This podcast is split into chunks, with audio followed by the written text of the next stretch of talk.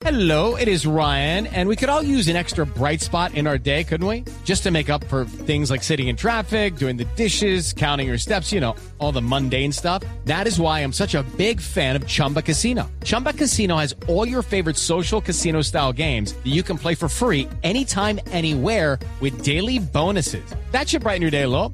Actually, a lot. So sign up now at chumbacasino.com. That's chumbacasino.com. No purchase necessary. BGW. Void were prohibited by law. See terms and conditions. 18 plus. Por presuntas irregularidades en la asignación de recursos a 23 de ellos ubicados en Cundinamarca, Boyacá y Córdoba. Las razones específicas de esta investigación se centran en determinar si se han cometido violaciones a las normativas establecidas por la resolución 2788 del 2022. Además, la Procuraduría busca verificar si hubo incumplimiento de los requisitos que obligaban a crear equipos básicos en la modalidad extramural. Se investigará también si se omitió la presentación de informes financieros a la Y si los criterios utilizados para asignar recursos a los hospitales que resultaron beneficiados en los entes territoriales se llevaron a cabo de acuerdo con las regulaciones. Esto se da en medio del debate de la reforma a la salud que recordemos busca que la ADRES sea un superpagador a todos los hospitales, proveedores y distribuidores de servicios de salud. Hi, soy Anthony. Primera vez en el grupo de apoyo Old Spice. Hola, Anthony. Mi novia está actuando raro últimamente, duchándose más, huele bien, demasiado bien. Ella lo niega, pero creo que está usando mi Old Spice Gentleman's Brown Sugar and Cocoa Butter Exfoliating Body Wash para el cuerpo. Sí, sí. Old Spice Gentleman's Brown Sugar and Cocoa Butter Exfoliating Body Wash para una exfoliación y una hidratación de 24 horas. Los hombres también tienen piel. Descubre el auténtico sabor de América Latina con el nuevo McCafé at Home Café Styles of Latin America. Disfruta de tres deliciosas bebidas que puedes preparar en casa en cualquier cafetera Keurig, horchata latte, café con leche y café de olla, inspiradas en los sabores únicos y vibrantes de nuestras culturas. Hay un delicioso sabor esperándote en cada taza.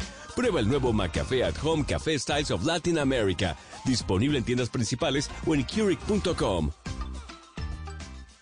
Llegó algo nuevo a Marshalls. Nuestro equipo de compras consiguió ofertas increíbles en pantalones de moda, como jeans de diseñador, cargo, bota ancha y más. Desde solo $19.99. Ven a ver lo nuevo en Marshalls. Llévatelo bueno. Los precios son representativos. Precios reales en tiendas y online. Viendo a tu alcance con Intel y Windows. Portátil Asus con procesador Intel Core i3 y Windows 11. Aprovecha 40% de descuento y llévalo a precio de aniversario por 1.599.000 pesos. Incluye morral, mouse y además lleva gratis Microsoft Office 365 personal para tu computador. Al costo, ahorro siempre. Vigencia hasta el 8 de septiembre. Aplica en la referencia X515EA.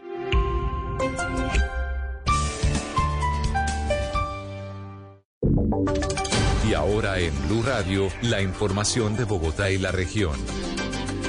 Noticia importante en nuestras regiones. Iniciamos en el departamento del Meta, donde hay una preocupación por amenazas a través de llamadas y mensajes de audio en redes sociales, donde un presunto comandante de las disidencias asegura que va a cometer atentados contra las personas de un municipio en el departamento del Meta, hecho que tiene atemorizada a la comunidad. ¿De qué municipio estamos hablando? Carlos Andrés Pérez, en Villavicencio. Se trata de los habitantes del municipio de Puerto Lleras Meta, donde la semana pasada en un atentado contra una patrulla de la policía murieron dos uniformados. Al parecer a través de llamadas desde las cárceles del país se estarían aprovechando para tras este atentado extorsionar a las personas pidiéndoles medicamentos o dinero a cambio de no atentar contra ellos. Escuchemos a Marley Gutiérrez, alcaldesa de Puerto Lleras. Se valen de estos hechos que se presentaron, se los acreditan como si fuesen de ellos, eh, hasta generar tanto temor en las víctimas que les dicen, bueno, si no quieren que hagamos algo contra ustedes, necesitamos que nos colaboren. Inicialmente les piden medicamentos como morfinas y otros elementos que son difíciles de conseguir. A las personas les estarían exigiendo entre 1 y 3 millones de pesos. La alcaldesa Gutiérrez hace un llamado a la calma y a la tranquilidad de las personas y sugiere que ante este tipo de amenazas avisen a las autoridades.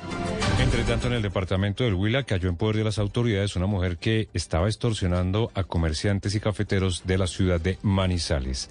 Desde Neiva, Julio Díaz. Mediante orden judicial, el Gaula Militar, en coordinación con el CTI de la Fiscalía, capturaron en el centro de Neiva a una mujer que era buscada en Manizales para que cumpla una pena de seis años de cárcel por el delito de extorsión agravada. Según las investigaciones, esta mujer en el año 2021 le habría exigido dinero a comerciantes y cafeteros de Caldas, haciéndose pasar como integrante de las Águilas Negras para la compra de armas y municiones con el propósito de adelantar una supuesta limpieza social en la región. Coronel Pedro Pablo León, comandante de la novena brigada. Fue directamente acá en la ciudad de Neiva, donde se da con la captura de, de una mujer por el delito de extorsión y quien pues estaba condenada a una pena de seis años. De acuerdo con las autoridades, la mujer capturada habría amenazado a los ciudadanos de no contribuir con el dinero exigido, sus vidas correrían riesgo y también las de sus familias.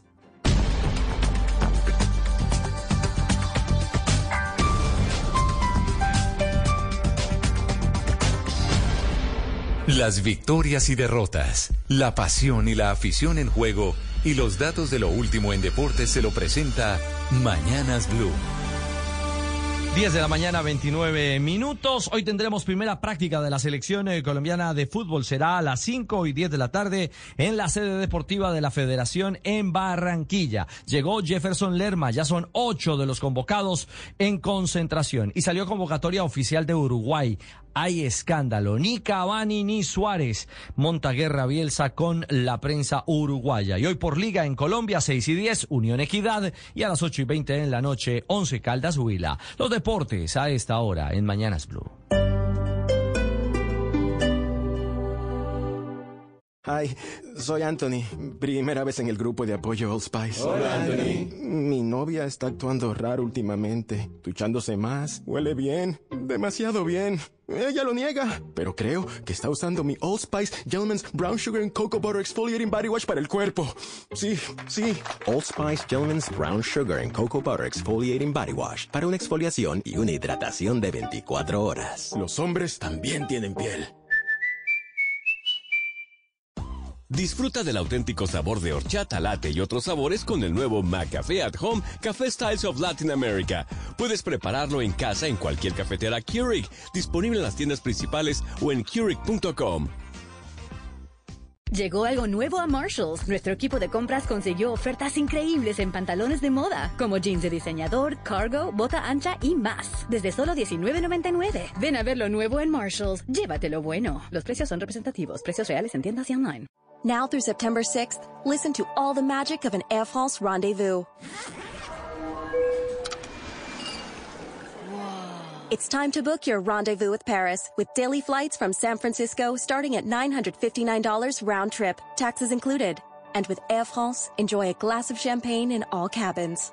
Elegance is a journey. Air France. Round trip purchase required. Advertised fare not available on all flights. Additional restrictions apply. See terms and conditions at airfrance.us. Hola, buenos días, mi pana. Buenos días, bienvenido a Sherwin Williams.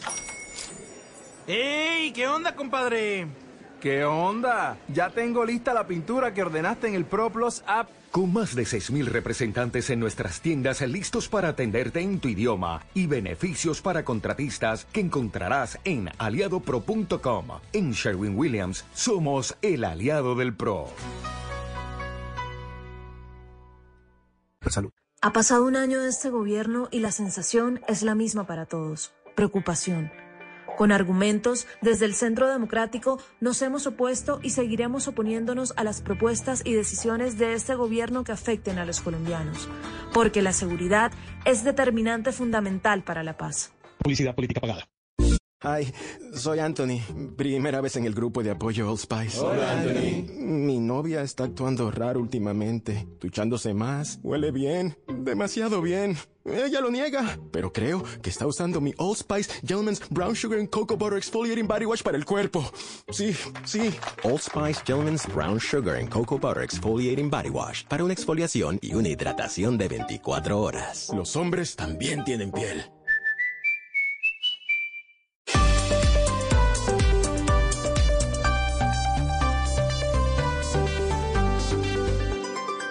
Seguimos conectados en Mañanas Blue. Desde este momento dirige Camila Zuluaga.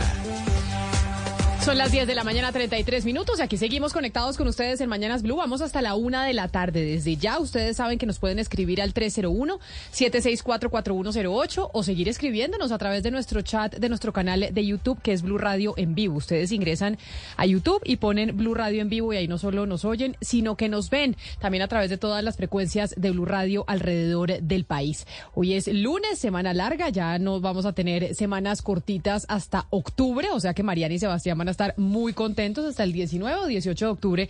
No volvemos a tener un puente festivo. Así que vamos a estar, como ustedes quieren, en, al 100% de productividad porque se nos acabaron los puentes hasta octubre, que tenemos el puente más demandado del año. Que el, ¿Cuál es el puente más demandado del año? Claro, el de octubre, donde usted lleva un mes y medio sin tener un Ah, solo puente, sí. que es todo septiembre, que no tenemos puentes, y la mitad eh, y un poquito de agosto. Pero espérenme, es, es como el único mes del año en el que eso pasa. Para mí hay festivos todos los meses. No, septiembre no tiene El festivos. septiembre es el único mes que no tenemos Y festivos. febrero tampoco tiene festivos. Bueno, pero febrero, es más y cortico. septiembre no tienen festivos, enero tiene uno solo festivo. Ah, Imagínese. Ah, bueno, Entonces, sí. para que vea que el, el, eh, el de octubre es el puente festivo más demandado del año y ahí vamos a estar eh, doña Claudia Palacio y todos el resto de la mesa esperando a que se venga ese día de octubre. Pero entonces, usted estuvo este fin de semana, Sebastián, en cine, ¿fue a cine este fin de semana? Sí, eh, fui el, el viernes en la noche. ¿Y qué se vio? Sound of Freedom. ¿Y qué tal le pareció? Que ha sido como todo el debate alrededor de esa película que tiene, o los episodios ocurren aquí en Colombia. Es una historia de la vida real. Sí, de, de un- no quiero contar, le estaba contando ahorita a Diana y me dijo, no me hable más porque me la cuenta toda, entonces no, no, no lo quiero arruinar, pero un poco se trata de la historia de Tim Ballard, que eh, él, él era un agente de una agencia especial de migración de Estados Unidos y se mete pues en este tema de rescatar a niños que son eh, víctimas de trata sexual alrededor de un gran operativo supuestamente Colom- en Colombia, Camila, que a mí me gustaría saber, pues ese operativo, qué fue, si fue cierto o no, porque pues en prensa nunca salió en 2014. en Claro que fue cierto. ¿Se acuerda que Claro. estuvimos acá hablando con una de sé- las víctimas? Claro, pero un poco ahí está el debate, qué tanta la película honra eh, los hechos, si lo ficcionan de una manera exagerada o no. Yo fui un poco como in- indispuesto por toda la cantidad de críticas y el debate, que si la extrema derecha, que si es una cosa religiosa.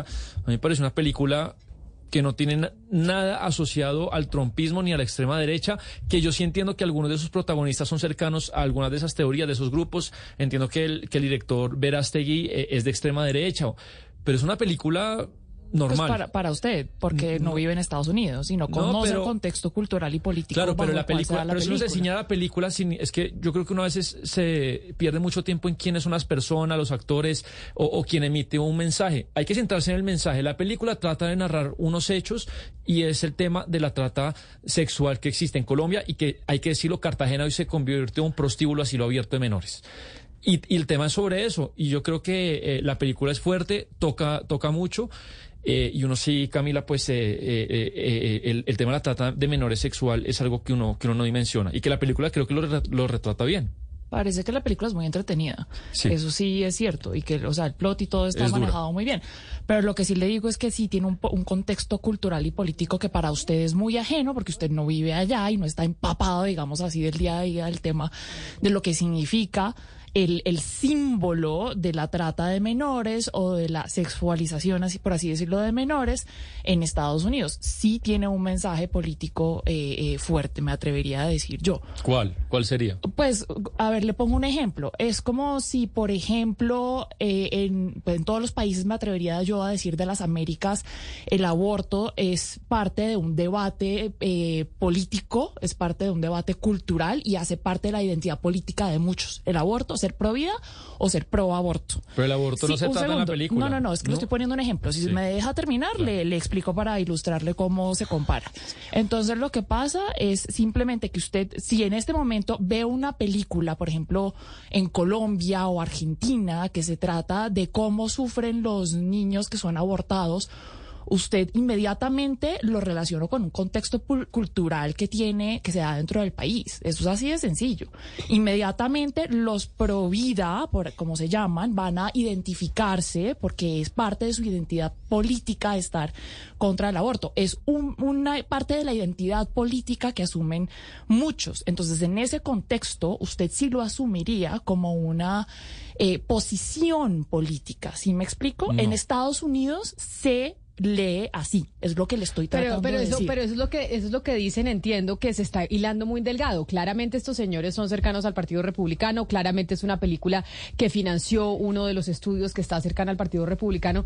Pero no quiere decir que no pueda ser una buena película y no Claro. quiere decir que no pueda reflejar una realidad que está sucediendo en nuestro país y es que Cartagena es un prostíbulo a cielo abierto. De acuerdo. Y muchas veces con menores Pero- de edad. No, de acuerdo es que es una película, o sea, de acuerdo que este es un fenómeno que ocurre, de acuerdo, pero no podemos, eso, o sea, el hecho de que eso pase no significa que lo otro tampoco No, sea real. es que- En Estados Unidos los republicanos acusan a los, los republicanos extremos de QAnon, acusan a los demócratas de estar a favor de la trata de niños. Pero la- eso pero- es así. Pero en la Entonces, si película usted eso lo no toma, se trata. Y yo creo que a la, la gente que ve la película no le importa eso. Y yo creo que un Claro, poco- a usted y a mí no nos importa porque vivimos en Colombia y eso está fuera, pero a las personas que están en Estados Unidos, que en este momento, porque en Estados Unidos hay un tema de guerras culturales, acuérdese que el tema de las guerras culturales en Estados Unidos es demasiado Pero fuerte, Mariana, mucho más que fuerte voy que en cualquier otro uno- país. Uno se- se- yo creo que lo importante de la película es el mensaje. Es, es que eso es lo importante, el mensaje.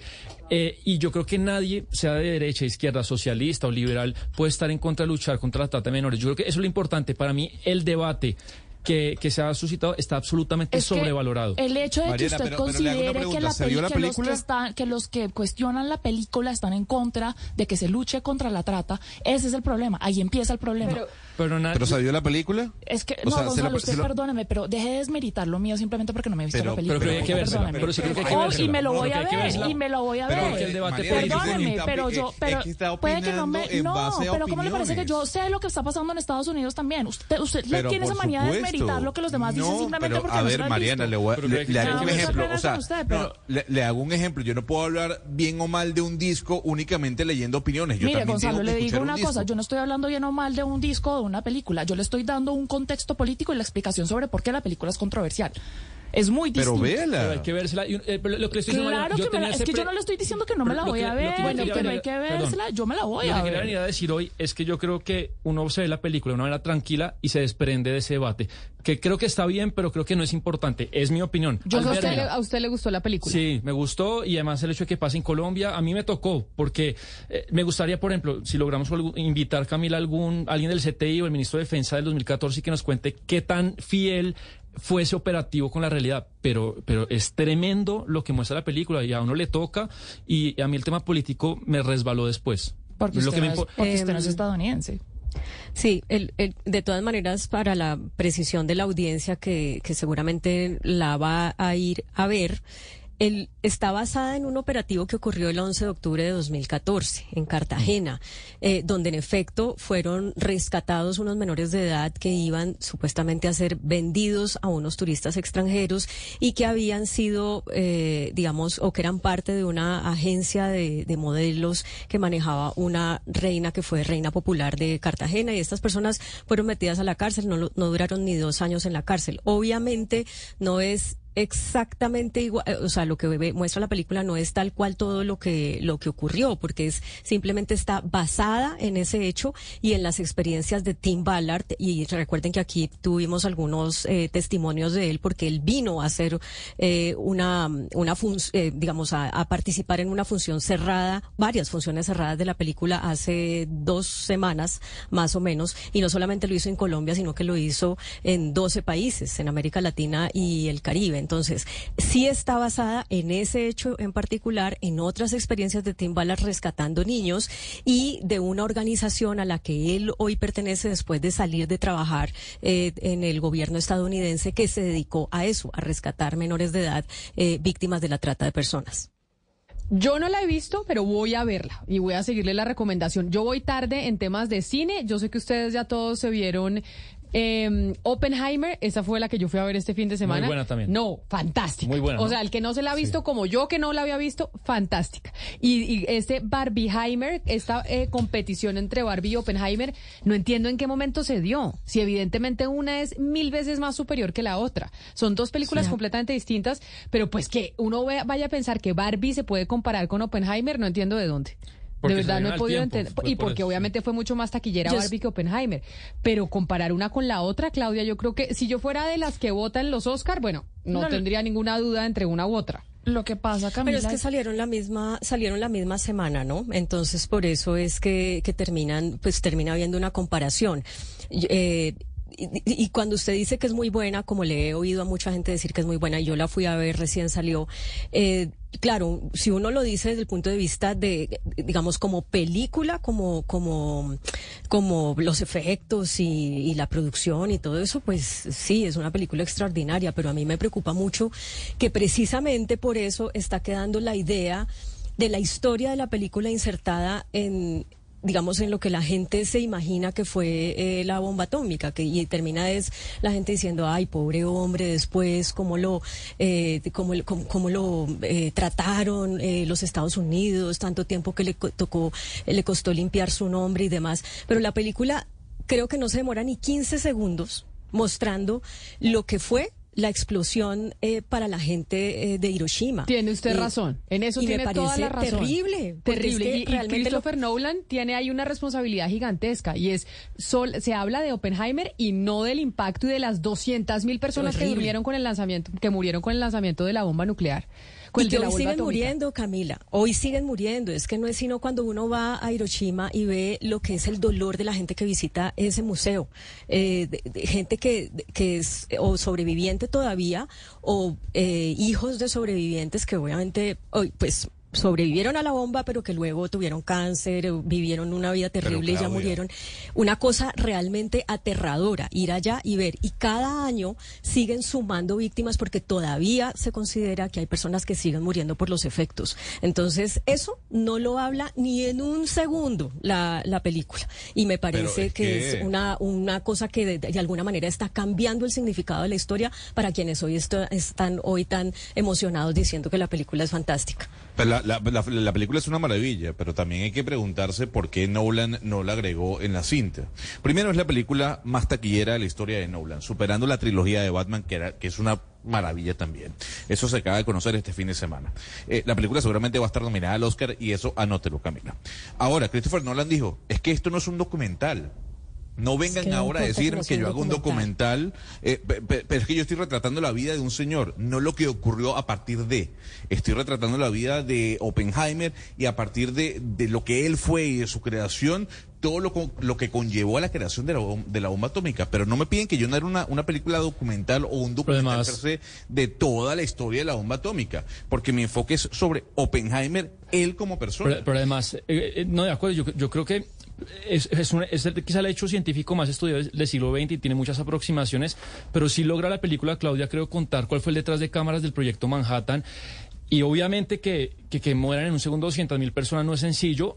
Pues, o, o digamos, o es asqueroso, pero hay un contexto político en la e- de la época y, y que hay que recordarlo. Eh, un poco, o eran los Estados Unidos, fueran los nazis. No es cierto, eso no es cierto, ¿Cómo eso que, que- usted está diciendo no es que no es- cierto y en la misma película lo ¿Cómo que no narran. cierto? En la misma, ¿Que a no uno la historia que la, la- la guerra ya estaba ganada por parte de los norteamericanos y no había yo- necesidad de, lanzar la bomba Lo que yo atómica. estoy diciendo, lo muestra la película perfecto, es que los Estados Unidos tenían información de que los nazis están en un proyecto nuclear. Y, y el, y el proyecto Manhattan arranca dos años y medio antes del lanzamiento de la bomba. Es decir, usted en ese momento, cuando arranca el proyecto Manhattan, usted no tenía la certeza de que la guerra se iba a acabar para un lado o para el otro. Entonces, un poco era, bueno, los nazis o nosotros. Y esa era el contexto de la época, de la guerra. Y los rusos también, Claro, eventualmente. no sé- Claro, pero lanzarla no era una necesidad, es lo que le estoy diciendo. O sea, estaba la competencia nuclear, pero lanzar la bomba sobre Hiroshima y Nagasaki Japón no, no se se había rendido. Pero, pero los norteamericanos ya habían ganado la guerra y lo No, dicen en la propia Japón película. claro, pero en la propia película dicen, ya ganamos la guerra. Así los, los japoneses no se van a rendir, pero así los japoneses no se fueran a rendir, lanzar una bomba nuclear Pero que hay- destruya toda una ciudad. Y si no se rendían, ¿cuántos muertos hubiera, exacto, hubieran- Sebastián hubieran tiene seguido? razón. O sea, hay una conversación muy importante Sí, como en una que oficina que, se me olvida entre cuáles. eh, perdón, estoy aquí eh, dando spoilers sobre la película, pero sí se habla de ese tema. Se dice, bueno, si tiramos, eh, pero mm, se dice, bueno, si echamos la bomba. ¿Cuántas vidas estadounidenses nos, nos salvamos? Es decir, de nuestras tropas. Entonces, esa era, digamos, la matemática que ellos tenían en cuenta. Ahora, eh, mataron a muchos japoneses. Y, ¿Cómo y si hay una, y si hay Pero una parte, dos claro, enteras. y si hay una parte que a mí me parece la más ¿Tan poderosa así? de la película, espérame un segundo, Camila, una- me parece la más poderosa de la película, que ellos dicen, teníamos que botarla, o sea, el, el show que teníamos que hacer para que ellos se dieran cuenta de lo que teníamos era echar, botar la, la bomba en Nagasaki, Hiroshima, no podíamos botarla como en otro sitio sitio, digamos, ese poderío, esa demostración de poderío, O sea, se pero- tenía que hacer ahí. Pero tan, tan fue, tan ha reconocido los Estados Unidos que eso fue un error. Eso fue Tan un error. Ah, exacto. Entonces no hay Eso justificación para decir si, si fue un error o no. El mundo y la humanidad entendió que eso fue un error. Y hay documentos clasificados de los norteamericanos en el gobierno Truman diciendo no podemos volver a hacer esto que hicimos. Porque no hay justificación. Pero la, Claro. guerra, la guerra del Pacífico seguía abierta y los Japón no se había rendido. O sea, Tan es así que... eh, No, pero votan- Sebastián, venir a justificar la bomba No, atómica pero y Sebastián no está justificando. Hay un conte- hay un Es- contexto. Exacto. Lo que no él está puede- diciendo es que él está diciendo que la película explica bien el contexto político que llevó a esta gente a pensar que eso se tenía que hacer, que era una decisión errada, totalmente, sí que equivocaron, la cagaron, pero fenomenalmente. No hay otra cagada más grande en la historia de la humanidad, diría yo. Pero el contexto político que dice Sebastián estaba y estaba un La análisis. embarraron, podríamos decir, Mariana. La embarraron. La es, embarraron. Que, es que yo digo la, la cagaron porque pues es que fue una, una embarradota, o sea, no hay... Pues como así. O sea, es que yo creo que no hay nadie que... Y, y- y el contexto, una cosa es la creación de la bomba atómica y otra cosa es el lanzamiento. Y no de una vez, sino dos veces, ¿no? Es que no, no fueron una, sino decidieron lanzarla Sí, dos. pero- Y no y la guerra ya estaba... Ya había ganado los norteamericanos. No, la- Ya- Japón no no se se habían había rendido, los Camila. japoneses, pero no, pero ya habían ganado los norteamericanos. Japón no se había rendido La, y la guerra guerra ya estaba estaba abierta. ganada. Y lo dicen en la propia película. En la propia película dicen eso que estamos. Pero bueno, 10 de la mañana, 49 minutos. Este fin de semana que nos fuimos todos a cine, ese fue el plan que decidimos hacer aquí en la mesa de trabajo. Nos fuimos el viernes. Antes de, terminar esta emisión, hablando del desempleo, porque tuvimos una gran noticia la semana pasada que tenía que ver con el desempleo en Colombia de un dígito nuevamente. El DANE anunció que 9.6% era la cifra de desempleo y no habíamos estado en una cifra tan bajita desde hace mucho tiempo. ¿Qué es lo que llevó a que el desempleo haya llegado a esa cifra, que es una noticia positiva para la economía colombiana? Está con nosotros en la línea el doctor Sergio Clavijo, economista, es columnista, es profesor, es el director de ANIS, de ANIF y está con nosotros a esta hora. Doctor eh, Clavijo, buenos días y bienvenido. Gracias por acompañarnos. Gusto estar aquí con ustedes para analizar el tema del desempleo. Mire, doctor Clavijo, y es que hablábamos la semana pasada, 9.6%, una vez más en cifra de un dígito, y digamos como que los economistas más ortodoxos venían diciendo que las políticas eh, fiscales y las políticas económicas que se venían adoptando en el gobierno actual, pues podían llevar a que el desempleo aumentara. Y sin embargo, estamos viendo lo contrario. Desde su análisis, el hecho de que hayamos tenido esa buena noticia del desempleo al 9.6% obedece a qué específicamente? A las políticas que se están aplicando desde el gobierno nacional, a las dinámicas del mercado. ¿A qué obedece esa buena noticia que recibimos la semana pasada? Bueno, lo primero es tal vez poner en contexto. 9.6 es una cifra tremendamente preocupante todavía en el contexto aún latinoamericano. Si bien 9.6 fue el mejor registro en casi 15 años, promedio de los últimos 12 meses bordea todavía 10.4. Entonces, difícil cantar victoria sobre la cifra de un mes. Ojalá ello continúe. Pero para responder tu pregunta se requiere analizar primero cuál es la tendencia de la demanda agregada, el desempeño del PIB real, y allí los datos van en contravía de lo ocurrido en el mercado laboral. Y ahorita explico qué fue lo que pasó en el mercado laboral. Crecimiento del primer semestre es de 1.7 versus un promedio atípicamente alto de los dos años anteriores, creciendo casi en promedio 8% real. Y para este año, creo que hasta el gobierno está de acuerdo en que el crecimiento estará más cerca de 1 o 1,5. O sea que las tendencias estructurales son de clara desaceleración. ¿Qué pasó en el mercado laboral y por qué la buena noticia que estás mencionando? Por un lado, ha habido una expansión importante del llamado eh, empleo digital, el gig work. Ello absorbe mano de obra y de allí la importancia de la discusión de la reforma laboral que se está discutiendo en el Congreso. Ello podría ayudar si buscamos un punto intermedio entre formalización laboral, pero no al punto de los deseos de la administración Petro de que todo el mundo se vuelva trabajador eh, a término indefinido. Y el otro tema importante de tener en cuenta en ese dato de 9.6 que mencionas es que cerca del millón de puestos de trabajo generados en el último año cerca de 250 mil provinieron de una expansión burocrática, una mezcla entre los subsidios y una mezcla de trabajo temporal en parte preparatorio para las elecciones eh, territoriales de este segundo semestre y en parte eh, un enganche de jóvenes, cerca de 100.000 es la meta, eh, con cargo al presupuesto nacional. Y podríamos debatir largamente si esta es la dinámica que queremos. Tengamos en cuenta que de los 22, 23 millones de empleados, solo 2 millones y medio son del sector público. Pero claramente la dinámica va a depender del sector privado en 20 millones de empleos y como decía anteriormente, la demanda agregada este año va a estar bajando de un crecimiento de siete y medio el año anterior a una cifra aceptable del orden de uno, uno y medio en un contexto de desaceleración global. Doctor Clavijo, si bien es cierto que usted dice que el 9.6% todavía es una cifra preocupante del desempleo comparándonos con el resto de América Latina, lo cierto es que como usted también lo mencionó, pues es la mejor cifra en 12 años, según entiendo.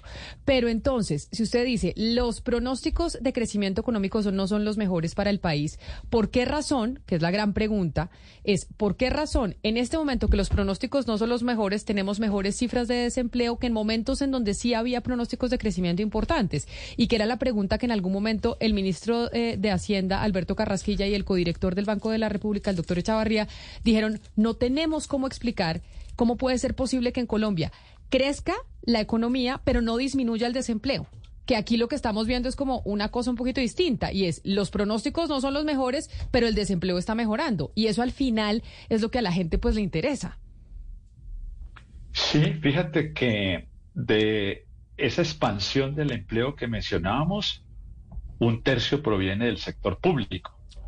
El presupuesto público, que antes de pandemia bordeaba 21 puntos del PIB, está bordeando en los últimos años cerca de 24, 25 puntos del PIB. O sea que ha habido una expansión del sector público de carácter operativo, no de inversión.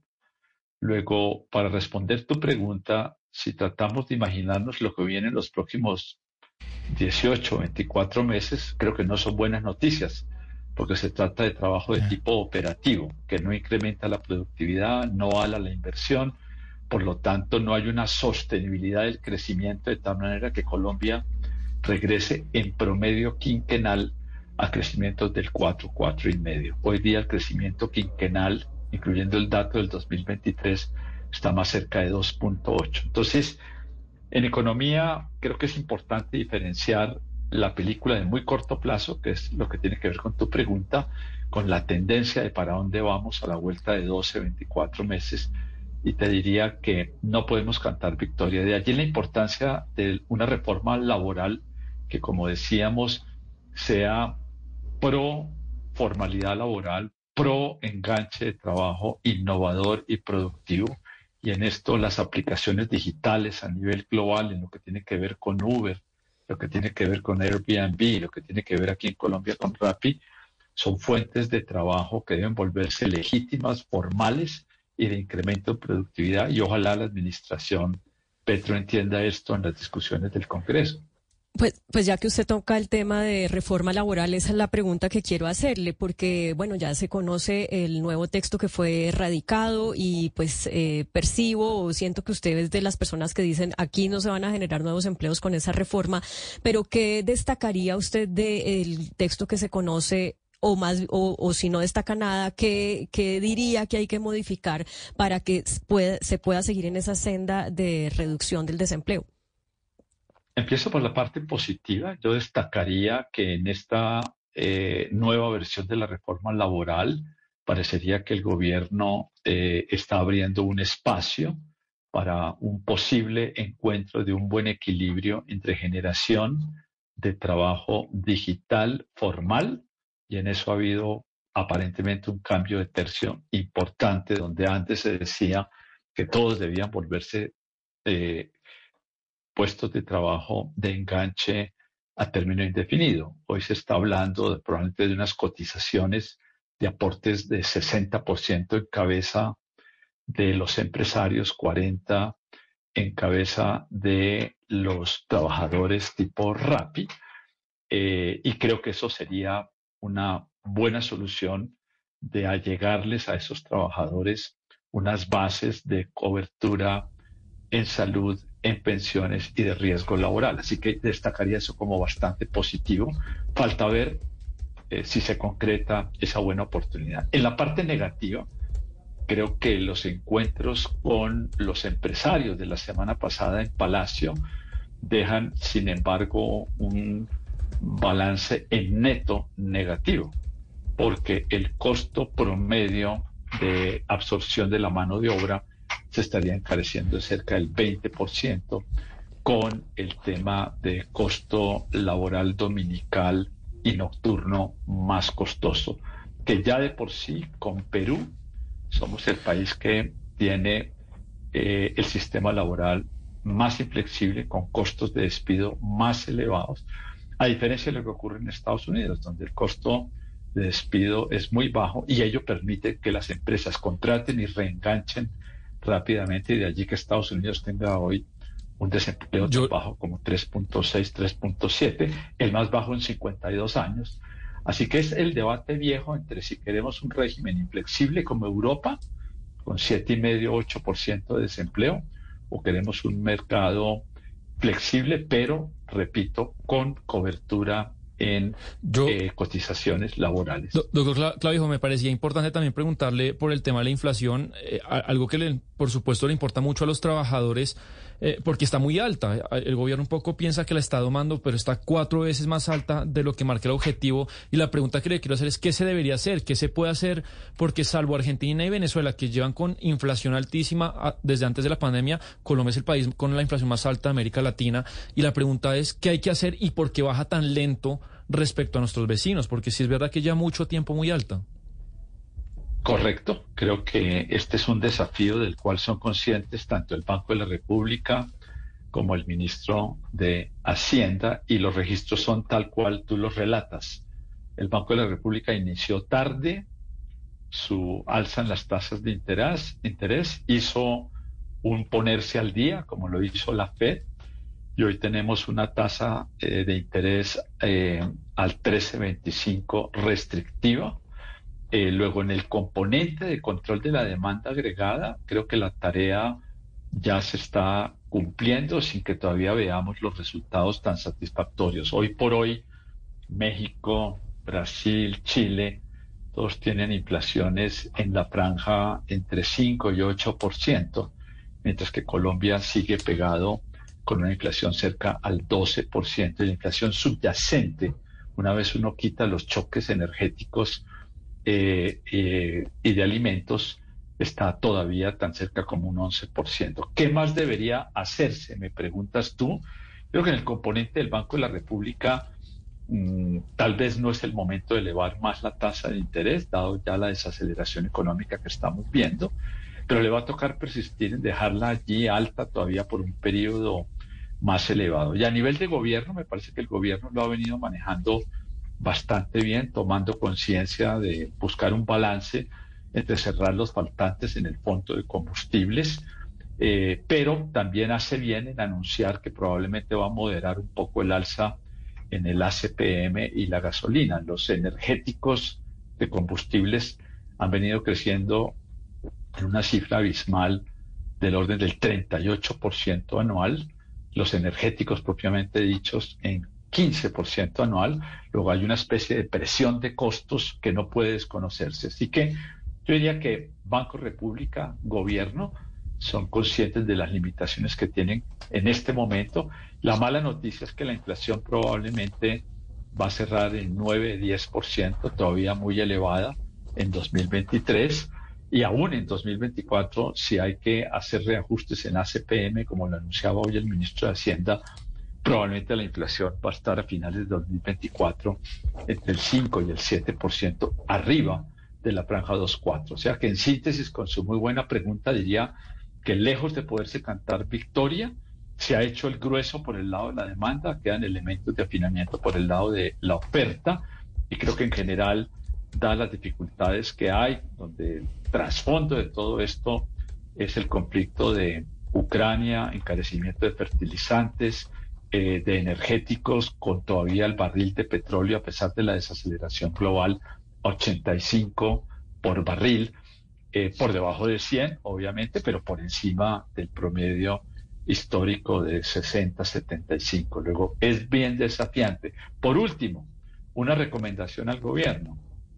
Si el gobierno insiste, este error se viene cometiendo desde Duque, de simplemente el perro mordiéndose la cola y volviendo a reajustar el salario mínimo, muy por encima de las posibilidades empresariales, eh, vamos a generar una inercia inflacionaria y nos iríamos a un 2024 que de pronto no baja la inflación al 5%. Entonces, toca ir con pies de plomo en la programación de lo que va a ser el reajuste salarial del año 2024. Y si vuelven a reajustar el salario mínimo en 16%, pues tenemos una espiral inflacionaria que vuelve a alimentar el elemento de inflación. Valió un premio Nobel la idea de que cuando se reajustan los salarios, en realidad no cambia nada en el sector real, sino simplemente se va en una ilusión monetaria que perpetúa niveles de inflación. Colombia ya había superado todo esto entre el año 94 y el año 2000 ya habíamos tenido una desinflación promedia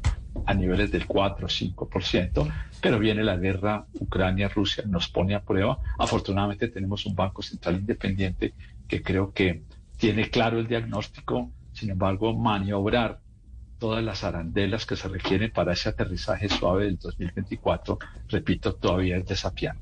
Pues ojalá lo sepan hacer desde el Banco de la República y también maniobrar desde el Ministerio de Hacienda y desde el Gobierno Nacional. Doctor Sergio Clavijo, mil gracias por estar con nosotros y por hablarnos y explicarnos desde su visión, pues ese, esa cifra del 9.6% de desempleo que conocimos la semana pasada. Mil gracias y feliz día.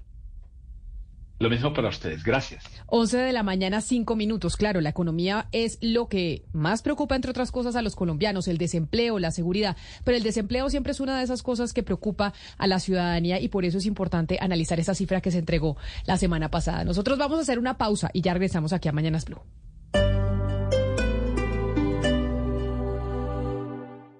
Ha pasado un año de este gobierno y la sensación es la misma para todos. Preocupación con argumentos, desde el Centro Democrático nos hemos opuesto y seguiremos oponiéndonos a las propuestas y decisiones de este gobierno que afecten a los colombianos, porque la seguridad es determinante fundamental para la paz. Publicidad política. Oh, oh, oh, ¿Necesitas cambiarle el aceite a tu vehículo? Visita O'Reilly Auto Parts y llévate 5 cuartos de aceite 100% sintético Mobile One por $35.95. Además, recibe una recompensa o rewards de 5 dólares con esta oferta. Realiza tus compras en tu tienda O'Reilly Auto Parts o en o'ReillyAuto.com.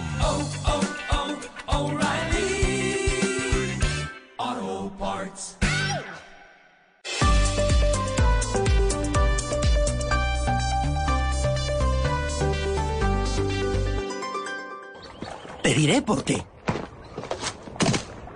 Porque estoy solito, no hay nadie aquí a mi lado.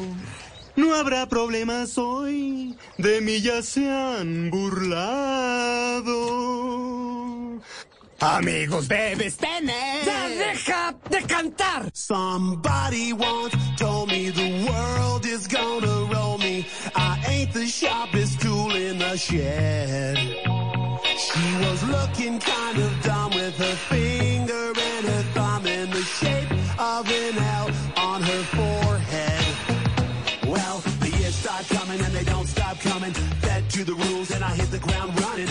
Bueno, Camila, estábamos escuchando parte del diálogo de Shrek, ¿no? Recordemos que esta, esta canción hacía parte del soundtrack, o hace parte del soundtrack de Shrek. Y es que le tengo noticias de Smash Mouth, esta banda que fue muy popular en la década del 90 y es que se acaba de conocer hace cuestión de minutos que falleció su cantante, Steve Harwell. Steve Harwell, Camila, que seguramente usted lo reconocía o, se le viene a la cabeza, era una persona que tenía un problema de sobrepeso, con lentes oscuros, eh, el pelo muy a lo, a lo 90, venía sufriendo diferentes enfermedades, había o había sufrido un paro cardíaco, tenía problemas de miocardiopatía, eh, insuficiencia cardíaca, pero también tenía un problema con el trago. El tema del alcohol lo llevó a también tener un problema hepático, una insuficiencia hepática, eh, y el día de ayer se había conocido que había sido ingresado a un hospital y que le estaban dando el último adiós porque no había forma de recuperar su estado de salud. Hace cuestión de minutos se confirma entonces el fallecimiento, repito, del vocalista de esta banda que fue muy popular en la década del 90.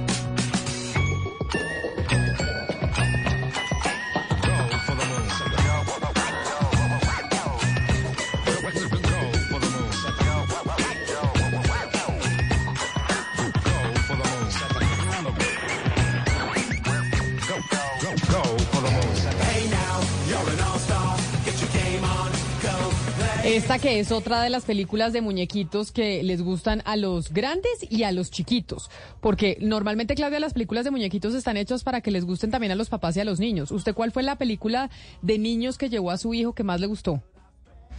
Eh, ay, ¿cómo se llama? Estoy como una de las protagonistas de la película, Nemo, buscando a Nemo. Ah, como Dory. Dory que Sí. se le olvidaba todo. ¿Y usted sí, está con la gripa que está dando por estos días? ¿Cuánto lleva con gripa, señora? Eh, me empezó el miércoles, pero pues yo no sé si es la que está dando por estos días, porque usted sabe que yo estaba fuera del país y entonces uno reunido con gente que viene de muchos países, yo creo que es como esa gripa potente que junta como los virus de todo el mundo, esa me dio a mí. Pero ya estamos saliendo, Camila. No, es que están dando unas gripas, sobre todo en los jardines infantiles, unas gripas importantes y los niñitos con eh, en la casa por cuenta de la gripa de estos días. Por eso dije de pronto a Claudia le está dando lo que lo que está dando por eh, por estas semanas en donde la gripa está mucho más fuerte. Nemo es la es su favorita, la suya Gonzalo, la suya es Shrek o cuál es su película de muñequitos No. favorita? Wally, no hay forma de que Wally supere eh, o alguna película supere a Wally, ¿no? Wall-E, que no y sé- creo que Toy Story 1. Toy Story 1. O sea, a mí cuál me encanta y el otro día la vi nuevamente, eh, Monsters Inc. Es buenísima. Es buenísima, es ¿Y ya buenísima. vio Monsters University? ¿No, No. vio? Ay, no, la tiene que ver, oiga.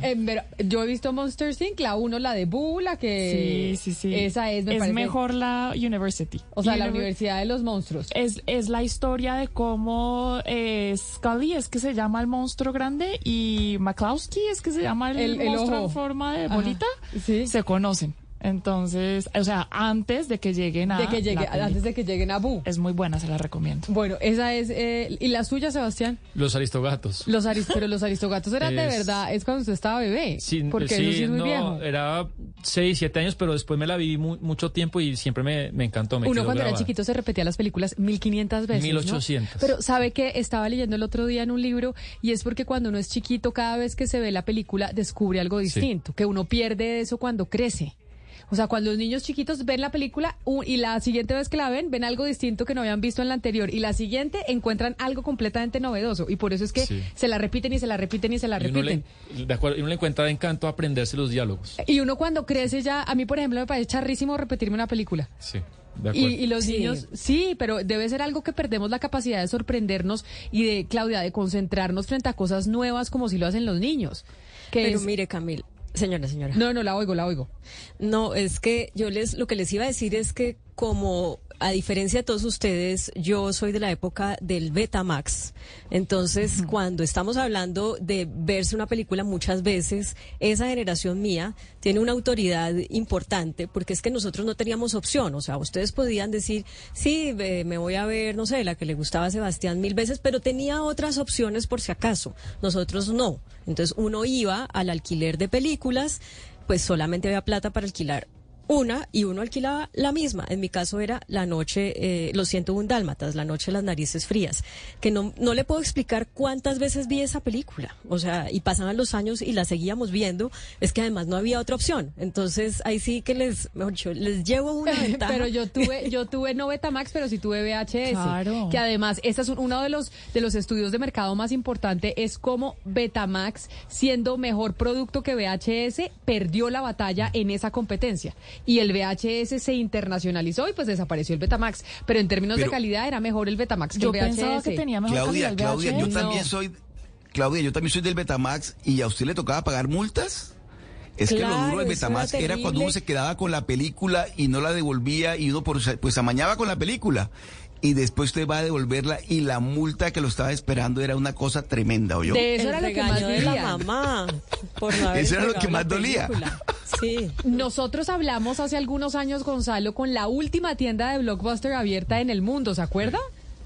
¿Y Sí, sí, dónde que era queda eso? en Oregon. En Oregon, Oregon. la última tienda de Blockbuster abierta en el Todavía mundo. existe. ¿Todavía existe? Es que todavía, sí, le hicieron, de incluso le hicieron un documental que estuvo prenominado al Oscar. Todavía va gente. Usted puede ver en YouTube algunos, a- algunos youtubers yendo a visitar esta tienda en Blockbuster, que repito, es la última que queda y está situada en Oregon, en el mismo estado donde está la. Era un planzazo, porque era uno ir a comprar las palomitas, escoger la película. Era como plan antes de ir a verse la Era película. un super plan. Realmente era un Comenzaron plan. alquilando la- la- el VHS y luego pasaron al CD, ¿no? Al, Claro, Al al DVD. DVD. Al DVD. al DVD. Que ahí fue donde todo se corrompió porque ahí eso era más fácil de, Además, de se piratear. esos como- acá tengo el dato. Y, y una multa, Sebastián, escúcheme, una, una multa por no entregar a tiempo una película en, en Blockbuster fue la que dio origen a Netflix. ¿Verdad? Exacto. Ver toda, toda la razón. Y antes de que Netflix eh, quebró a esta gente, el, alcanzaron a tener nueve- 9.900 tiendas solo en los Estados Unidos. Imagínese. Blockbuster, Pero- 9.900. pero le voy a Un- decir un un, datico un que- imperio que se derrumbó en, un- en- en muy pronto. Por la tecnología. Pero re- recordemos lo que dijo el, el- aquí tuvimos a los dos creadores, Sí. ¿se recuerda Camila, no? A los dos creadores de Netflix, a Reed Hastings, que era el CEO, y al otro co-creador de Netflix. Y en el libro de Reed Hastings dice, nosotros le ofrecimos Netflix a Blockbuster. Y cuando nos reunimos con Blockbuster en su momento diciéndole, oiga, el formato futuro va a ser este formato digital por streaming. Sí, Ellos estaban sí, entregando películas em, a través de- del correo y le dijeron a Blockbuster, oiga, parirnos bola. Y Blockbuster le dijo, muchas gracias por su servicio, que les vaya muy bien. Pero- Chao aquí, la reunión se canceló. Pero es que Gonzalo, O o sea- Netflix también empezó así, empezó mandando los Claro. DVDs por correo. Yo me acuerdo de una máquina de Netflix en Washington, por ejemplo, y uno iba y escogía las películas en una pantallita y todo, pero le dispensaba a la máquina su DVD y uno Y Blockbuster les dijo que no, que no querían asociarse, Que no asociarse querían. con ellos. Yo me Sí. acuerdo que en Betatonio, que era nuestro eh, alquiladero local antes de que llegara Séptima con Blockbuster, 67. yo, yo iba a uno que quedaba en la 116 abajo de la novena. Ese era de Betamax. Ese era de VHS y Betamax, había Ok. las dos cosas. Era Betatonio, pero había algo que me llamaba la atención. Y es que en Betatonio había un cuartico especial con unas eh, cortinas que ahí estaban las películas Para triple adultos. X. Claro, eran las películas pornográficas. Y entonces uno chiquito pues no podía entrar ahí, no podía entrar ahí porque ahí estaban las películas, sí, de pornografía. Yo no me acuerdo de eso. Claro, Yo me acuerdo del, del blockbuster que había en la novena. Es que en Blockbuster no alquilaban porno. Esto era No Betatonio. Ok. En Betatonio era donde alquilaban y había un cuartico, había un cuartico especial. Oiga, a propósito de las películas pornográficas, ¿qué es esto que los eh, moteles están en crisis, Sebastián? Sí, eh, excelente puente usted hizo de, de ese tema, porque imagínese, desde la pandemia, este sector de, de los moteles, que yo creo que es una característica especial de Colombia, eso de alquilar cuartos por horas eh, para principalmente encuentros sexuales, no ocurre en otros países donde los moteles se utilizan para otras actividades.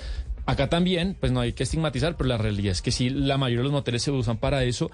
Y después de la pandemia, pues han sufrido un descenso muy importante en la demanda hacia un sector muy castigado que no se ha podido recuperar como otros sí. Eh, un poco las razones, Camila. En Bogotá, por, por ejemplo, el tema de la seguridad les ha pegado mucho, pero también, que también es interesante averiguarlo, hay ciertos hábitos de consumo y preferencias de consumo que han cambiado. De momento la gente que usaba moteles ahora o se va a Airbnb, Pero Airbnb no alquila por horas. pero le puede salir más barato incluso el día. El, usted usted hace el el- la cuenta el día que tres horas en, en el motel al que usted al que usted iba o, o al que la gente iba. El caso es que desde la pandemia es un sector que la está pasando muy mal, la está pasando mal y eh, la seguridad y lo que le hablo de las aplicaciones son dos de los, de los muchos factores que explican esta caída. Yo creo, y esto sí es pura percepción de lo que hablaba con mis amigos en la época de la universidad, que la ciudad más motelera de Colombia es Cali. Hugo Mario, ustedes en Cali sí tienen una cultura importante de ir a los moteles. Y de hecho hay bastantes a las afueras de la ciudad. ¿Ustedes allá también están presentando esta baja demanda de los moteles? Ustedes que son, o, o dígame si me equivoco, pero eso es lo que yo tenía en mi cabeza no desde hace rato, que es de verdad, que, que en Cali era completamente normal irse a un motel, que en Bogotá la cosa sí era un poquito, pues uno no decía, ay, me voy a un motel, en Cali es... O eso me decían mis amigos de la Universidad de Cali, Hugo Mario, dígame es- si estoy diciendo mentiras. Es verdad, no, no sé qué pasa en Medellín, en Barranquilla, en Bogotá, pero en Cali, claro, hay moteles en la vía Jamundí, moteles en la vía Jumbo, moteles sobre la autopista sur eh, de esta ciudad, en el centro. Eh, bueno, hay, hay una, una industria de, de los moteles bastante importante y que genera bastante empleo también en Cali, muy afectada por la pandemia, Camila, pero yo creo que, entre otras cosas, en Colombia se están viendo afectados los, los empresarios, propietarios de moteles, porque ya algunos hoteles también están ofreciendo eh, alojamientos por hora. Entonces, mucha gente prefiere quedarse en un hotel que ir a un motel, ¿no? Entonces, es decir, ya algunos hoteles no cobran la, la noche de alojamiento, sino que cobran por horas y a través de una aplicación lo hacen y eso ha generado pues una competencia directa con los moteles. Me está escribiendo aquí un caleño que nos escribe al 301-764-4108 que lo que pasaba era que los caleños sí confesaban que iban a moteles y los cachacos no, que No, los cachacos pero- eran unos solapados y no decían No, no, que no. iban a los moteles. Pero yo No, tengo en mi cabeza que los caleños iban mucho a moteles. Estoy leyendo aquí que el primer, la primera ciudad con más moteles es Cali, con Ah, por 7.950 eso. moteles. Bogotá, por ejemplo, tiene 681. Barranquilla tiene 800. Barranquilla, o sea que Bogotá tiene más que Barranquilla, pero No, imagínate. Barranquilla tiene más que Bogotá. Barranquilla tiene 800 y, Y mire, Cali la- tiene y mire el tamaño de 681. Bogotá comparado con Barranquilla y Cali. Por eso es que yo digo que en Bogotá no era tan Pero común digamos- el tema del motel. Y eso que le dice Camila. usted, Camila, Sí. que los caleños son, que los caleños son activamente sexuales. son No, no digo, pero no digo que No, tenga no, que no, ver es con, con la la actividad utilización sexual, de moteles. sino que No, pero- utilizaron los moteles mucho más que el resto del Pero país. es que Hugo Mario tienen 10 veces más moteles que Bogotá y Bogotá tiene 7 veces más la población que Cali. Muy moteleros los Pero mire, mire, ¿sabe qué pasa? Barranquilla, por ejemplo, es una ciudad muy motelera, muy motelera. Hay sectores de la ciudad dedicados, por ejemplo, Juan Mina, es el sector de los de los moteles. En la vida de los locos le llaman, porque la gente va sola hablando, el que va manejando va hablando solo. Entonces le dicen la vida de los locos. Pero, pero de verdad, Camila, que yo sí creo que ha tenido un descenso el tema, no porque eh, pueda dar fe de eso, pero sí he escuchado con amigos que dicen que, que y sabe que tiene que ver eso con la inseguridad. Yo creo que el tema de la inseguridad ha golpeado muchísimo al, al, al sector de los moteles, eh, en, en Barranquilla por lo menos. Yo creo que puedo tener una explicación de por qué los moteles son tan numerosos y populares en una ciudad como Cali y Barranquilla y no tanto en Bogotá. ¿Por qué? Estas son unas ciudades más, no sé, me estoy más dando con una teoría loca, ¿no? No me a por favor, me la acabo, de, me la acabo de, de pensar. Especule. Es- estoy especulando. Cali y Barranquilla son unas ciudades mucho más conservadoras que Bogotá, por ende la gente eh, se casa justo cuando se va de la casa de los papás. Más Entonces, pues tener, digamos, sexo en la casa de los papás no es adecuado, entonces se van a un motel. En cambio, en No, Bogotá yo la creo gente la teoría del más amigo sola. de Camila. Especialmente porque se vienen de de. Barranquilla y de, y de No. Cali y demás, entonces viven solos acá y Yo- pues pueden tener sexo en la casa. Pero en Cali, como viven con los papás o con el esposo o la esposa, pues entonces No. solo les queda Sí, ahí. pero esa teoría Yo que creo- usted... yo creo esa- que- no, no, no. no. Yo creo en la teoría del amigo de Camila No. que, que- que en Bogotá son más solapados. En Bogotá son más pero- solapados. pero las y cifras no que acaba- reconocen que van a moteles todo el día. Es una cosa que Pero tienen que reconocer cultura- públicamente. Esa Pero si cultura eso no fuera verdad, habría más moteles en. Bogotá. Exacto. A ver, eh, en, No, en- yo- en yo Panamá creo, a los Gonzalo- moteles se les conoce como push. Como push y en Venezuela también son, son, o sea, uno va en el, uno iba, porque ya, ya yo no tengo tiempo sin ir.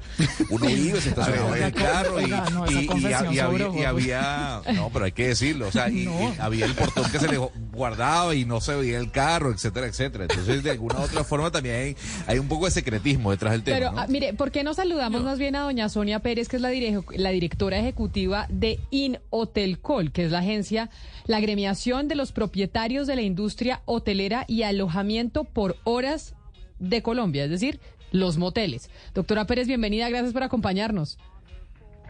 Buenos días, Camila. Buenos días a todo el grupo de trabajo. Muchas gracias por la invitación. Antes de preguntarle por el tema de la crisis que están enfrentando los moteles hoy en Colombia, solucionenos usted esta inquietud. ¿Por qué es que Cali es la ciudad más motelera del país? No, me imagino que porque pronto sí son un poquito no más discretos, sino son más abiertos en el tema y pues creo que el calor siempre ayuda a ser un poquito más eufórico en el tema. Claro, sí es verdad que uno tiene mayor- más relaciones sexuales con calor que con frío. Por lo general en el verano la gente tiene una, una actividad sexual mucho más alta que en el invierno.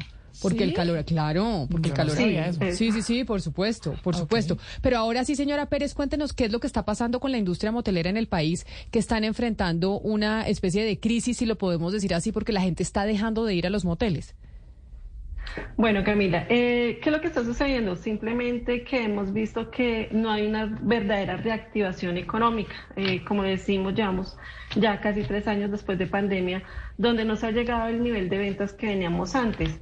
Mm, esto def- definitivamente pues tiene varios factores en los cuales han dado a que esta situación se lleve. Una cosa pues es la inseguridad definitivamente, la inseguridad pues ha crecido y eso ayuda a que las personas tengan menos confianza de salir de sus lugares y pues tener otras alternativas de diversión.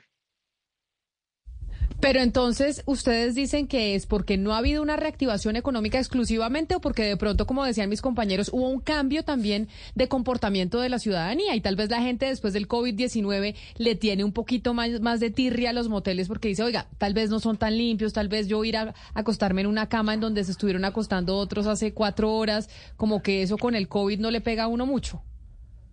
No, no es eso, Camila. Eh, digamos que la reactivación económica se está dando en todos los sectores. O sea, no creo que haya un sector que en este momento diga, sí, yo ya me reactivé al 100% y vamos súper bien. Eso eh, sería, o de pronto si hay uno, no hay dos. El tema de abscesia tampoco lo es, porque nosotros tenemos un, nosotros nos regulan mucho la asepsia de los establecimientos. Secretaría de, de Salud siempre está muy pendiente de que los establecimientos estén con muy buenas condiciones sanitarias. Fuera de eso, pues nosotros siempre hemos implementado unos protocolos de, se- de, de salubridad, los cuales se, eh, se volvieron más rígidos y más estrictos después de la pandemia. Eh, tú cuando vas a un motel, después entras a una habitación que se te puede garantizar que está totalmente aseada y, y desinfectada, independientemente que de pronto hacía unas horas otra pareja ya haya estado en esa misma habitación.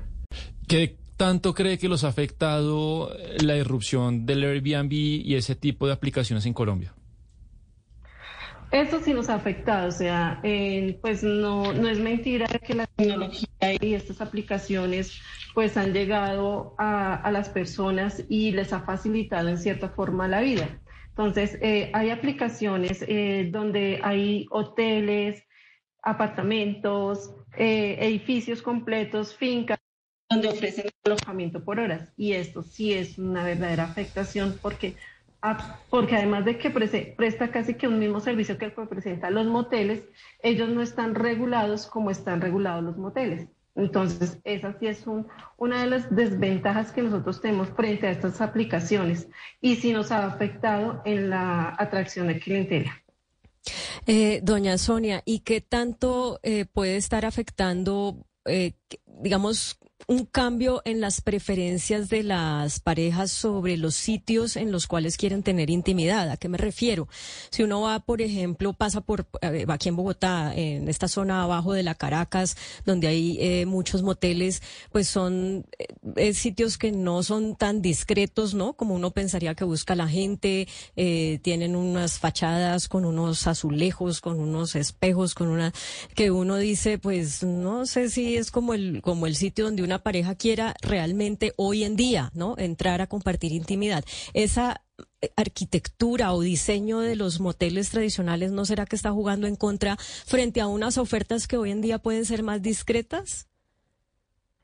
No, no creo que eso sea una de las afectaciones debido a que ya las personas pues tienen una mentalidad un poco más abierta, ¿no? Eh, digamos que en unos años, hace unos años de pronto sí decir que tú ibas a un motel o que te gustaba motelear era un tabú y era donde yo no se lo comento a nadie, yo no se lo digo a nadie, pero digamos que ya la mentalidad está abierta y pues no es un mito tener una relación sexual. Entonces, eh, ese no, no es el problema. Pienso que la iluminación que tienen los establecimientos, eh, la, la distinción que se hacen en ellos es buena. Eh, esa iluminación con sus porteros hace que la, la, la vía por donde se los establecimientos sea un poco más segura, sea confiable. Entonces, mm, pienso que para esta época eh, que las fachadas de los establecimientos sean un impedimento para ingresar, no, no me parece. Me parece más que sí por facilidad, de pronto a muchas personas les gusta más eh, buscar una aplicación y, y ir a un, a un apartamento o a un hotel que esté dando alojamiento por hora. Pero entonces, Pero no. pero, pero- pero si no tenemos como una respuesta concreta de por qué la gente ha dejado de ir a los moteles, sí deme la cifra de cuántos moteles hay en Colombia y cuánto empleo generan y cuál es el aporte que hacen a la economía desde esta industria. Bueno, en Bogotá tenemos alrededor de 450 moteles. Nosotros creemos que a nivel nacional eh, deben de haber unos de 3.000 a 3.500 moteles. Estos generan una capacidad de empleo de 10.000 empleos directos, en los cuales de estos 10.000, el 80-85% son mujeres cabezas de hogar. Pues ahí está, la industria de los moteles, pero ni la doctora eh, codirectora del, eh, del gremio, doña Sonia Pérez, sabe exactamente a qué se debe, por qué la gente está dejando de ir a los moteles y por qué están en este momento Camila, pues en eh, esos interrumpirte. Señora. No es que no sepamos eh, por qué la gente no está yendo a los moteles. La gente está dejando de ir a los moteles simplemente, una, por la seguridad, no se presentan las, las, las- Ah, no hay garantías de seguridad. Eh, segunda, de pronto sí, un poco el cambio cultural. Eh, tenemos eh, ya gente, eh, padres más abiertos al, al tema, entonces permiten que los chicos ya estén en sus casas con sus parejas. Lo que dice Eh, Mariana. También la libertad, eh, la libertad que hay, da, digamos que hay gente joven con cierta capacidad y tienen su apartamento, entonces no necesitan tampoco ir a un motel porque pues tienen el lugar privado para llevar a su novia. Eh, frente a toda esta problemática, nosotros hemos trabajado eh, últimamente, eh, nos hemos reunido con Policía Nacional, con Secretaría de Seguridad, hemos trabajado en frentes de seguridad, los establecimientos ya están innovando, están creando nuevas experiencias, eh, pues también hay cosas nuevas para mostrar. Y pues la invitación que tenemos desde Inotelcol es que la gente pues viva una nueva experiencia. Eh, no solamente dejemos el mito de que los moteles son para infideli- infidelidades, sino también son para eh, eh, parejas estables. Claro, para que vayan y le metan algún picante a la relación, por supuesto. Exactamente, o, eh, y igual es que, por ejemplo, tú en tu apartamento, en tu casa, pues no tienes un sauna, no tienes un jacuzzi, cosa que sí lo podemos encontrar en un motel, podemos encontrar una habitación totalmente decorada, con un sauna, con un jacuzzi, puedes solicitar también una cena romántica, entonces hay muchas formas eh, que, en las cuales las personas pueden visitar un motel y cambiar su rutina. Y también los, los moteles estamos inno- están innovando mucho, van a encontrar habitaciones con temáticas eh, más amplias, con otras cosas que van a innovar esa relación. Pues, doña Sonia, claro que sí. Muchas gracias por habernos atendido, directora ejecutiva de IN. Hotelcol, la agremiación de los propietarios de la industria hotelera y alojamiento por horas. Gracias por estar con nosotros y bueno, por y ahí le hacemos el llamado a, las, a, a- la audiencia que sí, los moteles están eh, innovando en otros en otros aspectos. El motel usted puede ir con su esposo, con su novia, con su novio y tie- le ofrece cosas distintas a su casa en donde normalmente pues usted tiene eh, la intimidad con su pareja. Mil gracias por estar con nosotros. Mil gracias a ustedes, que estén muy bien. Un Feliz saludo día. especial. A ver, yo quiero saber cuántos de aquí. ¿Hace cuánto no va usted a un motel, Sebastián? P- Podemos hablar de 13 años, 13, Hace 14, 13 años, 13, 14 no. años. Imagínese, usted es de los que está aportando a que la industria de los moteles les esté yendo Bueno, regular. pero es que yo ya, yo ya no tengo la categoría que le puede servir a los moteles, que, que los papás, el ingreso y Pero todo es lo eso. que yo estaba sí. diciendo, que por eso están cambiando y ofreciendo nuevos servicios. Usted en su casa no tiene un sauna, no tiene un jacuzzi en el cuarto, no tiene cosas en el techo, no tiene todos los servicios que le prestan los Lo- lo moteles. puedo pensar, pero yo concluyo la entrevista que para bien o para mal, el éxito o fracaso de la industria está estrechamente relacionado con la infidelidad del colombiano. No, no, con la seguridad está diciendo ella que la seguridad en la noche está complicada. Sí, las, las dos. No. Y mire que también me dio la razón a mí. También. que la gente tenía más como su casa propia y no tenía que llevar a la novia o novio No, al motel y demás. Es decir, eso es que ese tipo de cosas también juegan. A mí el tema de la seguridad, Camila, no termina de convencerme. Pues hay más atracos en restaurantes que en moteles y los restaurantes mantienen llenos los fines de semana. Yo no sé, o sea, a mí se me hace que después de la pandemia mucha gente quedó un poco traumatizada. Eso es lo que sí. Pero mire, Sí. eh, por el tema de la, por el tema de la inseguridad, a mí me tocó llevarle a un amigo mío ropa. Porque los atracaron y se le llevaron todo. ¿A un motel? Entonces, Sí, señora. tocó llevarle, tocó llevarle ropa. Sí, es Porque que se sí. le llevaron. Y, y o muchas sea, veces el tema de la inseguridad fue de ese tamaño. Los sitios por donde, por donde están los moteles, muchas veces, en, por lo menos en Bogotá, hay unas partes en donde están los moteles que, que son bastante inseguras. Entonces la gente dice, oiga, la inseguridad está aumentando, mejor no nos vamos al motel. Y nos dice un oyente a través de nuestro canal de YouTube en el chat de Blue Radio en vivo que también la sepsia, que era lo que yo le decía a ella. Ella dice, nosotros somos supremamente higiénicos, acá vienen eh, la Secretaría de Salud, nos revisa, etcétera, etcétera, etcétera, pero en su cabeza la gente sí tiene el imaginario de que es mucho más aseado un hotel que un No, motel. Camila. Y el susto de un atraco en un motel es muy bravo. O sea, de verdad. O sea, que lo atraquen en un motel.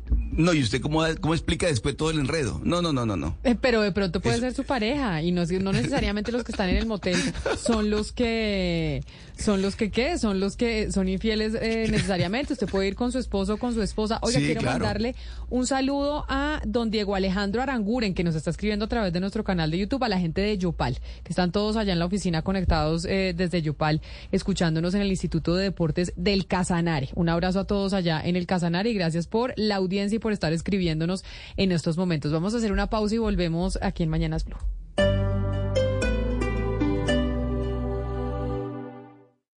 Esta es Blue Radio. Sintonice Blue Radio en 89.9 FM y grábelo desde ya en su memoria y en la memoria de su radio. Blue Radio, la alternativa. Hi, soy Anthony. Primera vez en el grupo de apoyo Old Spice. Hola, Anthony. Mi novia está actuando raro últimamente, duchándose más, huele bien, demasiado bien. Ella lo niega, pero creo que está usando mi Old Spice Gentleman's Brown Sugar and Cocoa Butter Exfoliating Body Wash para el cuerpo. Sí, sí. Old Spice Gentleman's Brown Sugar and Cocoa Butter Exfoliating Body Wash para una exfoliación y una hidratación de 24 horas. Los hombres también tienen piel.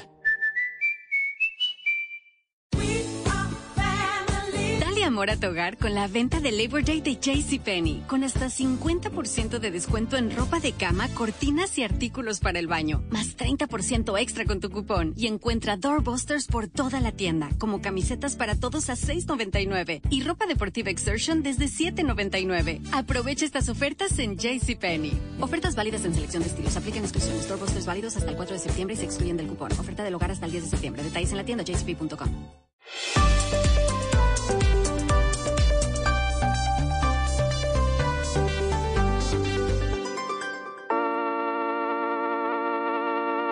Ey, ey, el sol salió a janguear con las nubes y me regalaron un día cabrón, como cuando me quedaba en Boquerón o en Manatí. Lo mejor nunca se sube, al menos que en la radio salga esta canción. Hoy voy a darle paz a mi corazón, por eso me perdí. Me fui de. Esta puede ser perfectamente canción de motel, ¿o no, Gonzalo? Porque el motel también viene incluido con la música. Sí, sí, sí, yo creo que sí. Eh, para, para un pre, ¿no? Como le dicen algunos, para un pre, que es algo suave, tranquilo, algo romántico, eh, ca- cae bien, Camila, para luego la romántico, ¿no? Un poema hermosísimo este. No, bueno, pero a ver, me- no, señor Hugo Mario, tranquilo, no se preocupe. Mire, no, no, no se altere. Eh, Camila, le tengo noticia de Bad Bunny que tiene que ver con Billboard. Billboard publicó la lista de los tres latinos más taquilleros de la historia de la música. Son tres a lo largo de toda la historia de la música. Puesto número tres, el señor Mark Anthony. El señor ha recaudado 315 millones de dólares en conciertos, ha acumulado 424 conciertos a lo largo de su carrera y ha tenido o ha podido compartir sus éxitos musicales con más de 3.8 millones de asistentes. En el segundo lugar está Luis Miguel. Ha dado a lo largo de su carrera 567 conciertos, ha recaudado 319 millones de dólares y le ha cantado a 4.3 millones de personas, repito, a lo largo de su carrera. Y en el número uno está el señor que escuchamos al fondo, ¿no? Bad Bunny. A diferencia de Marc Anthony y de Luis Miguel, el señor Bad Bunny tan solo ha dado 170 conciertos.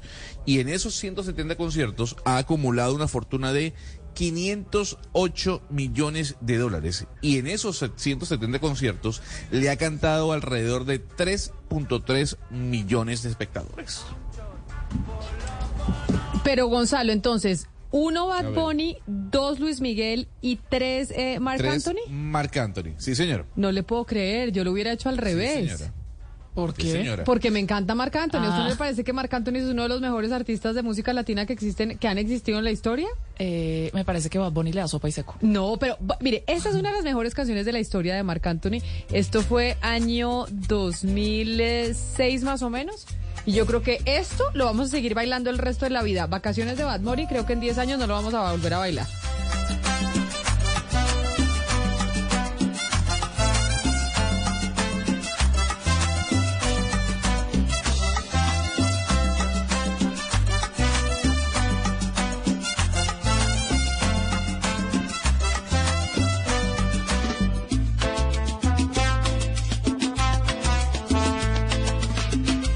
Te quiero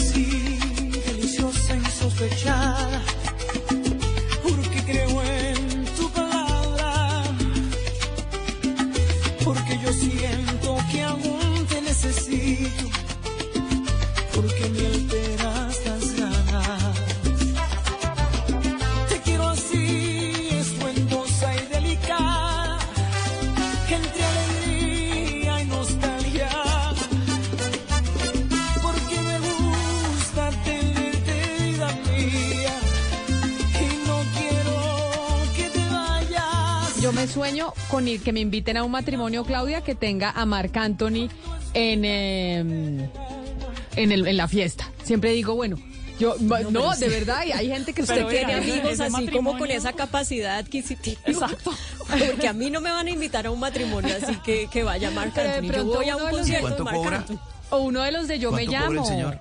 Yo no sé cuánto cobre, pero de pronto un Marc Anthony de Yo me llamo, que esos de Yo me llamo salen Sí. igualiticos. Ah, de bueno. verdad, sale igualitico, usted lo contrata y es como si tuviera Marc Anthony en la fiesta. Eso sí podemos hacer una vaca y, y- y lo contra y hacemos la fiesta nosotras. Igual sale costoso. Sí. No, yo alguna vez estuve en una fiesta. Yo me llamo. Sí, no, pero no crea. Hacemos la vaca. Alguna vez estuve en Porque una el fiesta original- con unos con un grupo de, de mm, reggaetón, no me acuerdo qué era, que habían que habían estado en Yo me llamo y de verdad eran igualiticos. Y uno decía, "Oiga, de, de- buenísimo. Sí, Usted contrata a los de acuerdo. Yo me llamo es como contratar al, al original. Oiga, ya es que me dice igualitico. que- Aquí en Barranquilla yo a- yo me Sí. llamo. Eh, ellos les va muy yo bien. vi a Roberto Carlos. muchísimo.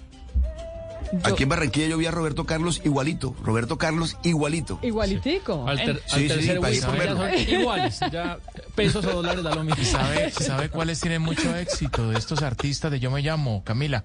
Los que interpretan a cantantes, por ejemplo, ya desaparecidos. Por ejemplo, Héctor Lavoe, es un espectáculo verlo. Pues ya, claro, no tiene uno la, la posibilidad de ver un concierto de Héctor Lavoe, ya murió, pero están los de Yo Me Llamo que lo hacen muy bien. Buena idea. Sí, por eso Buena le digo. idea. En este momento estamos en Yo me llamo, ¿no? No hay ningún Marc Anthony por ahí en Yo me llamo de finalista. Sí, han salido. Por claro. eso.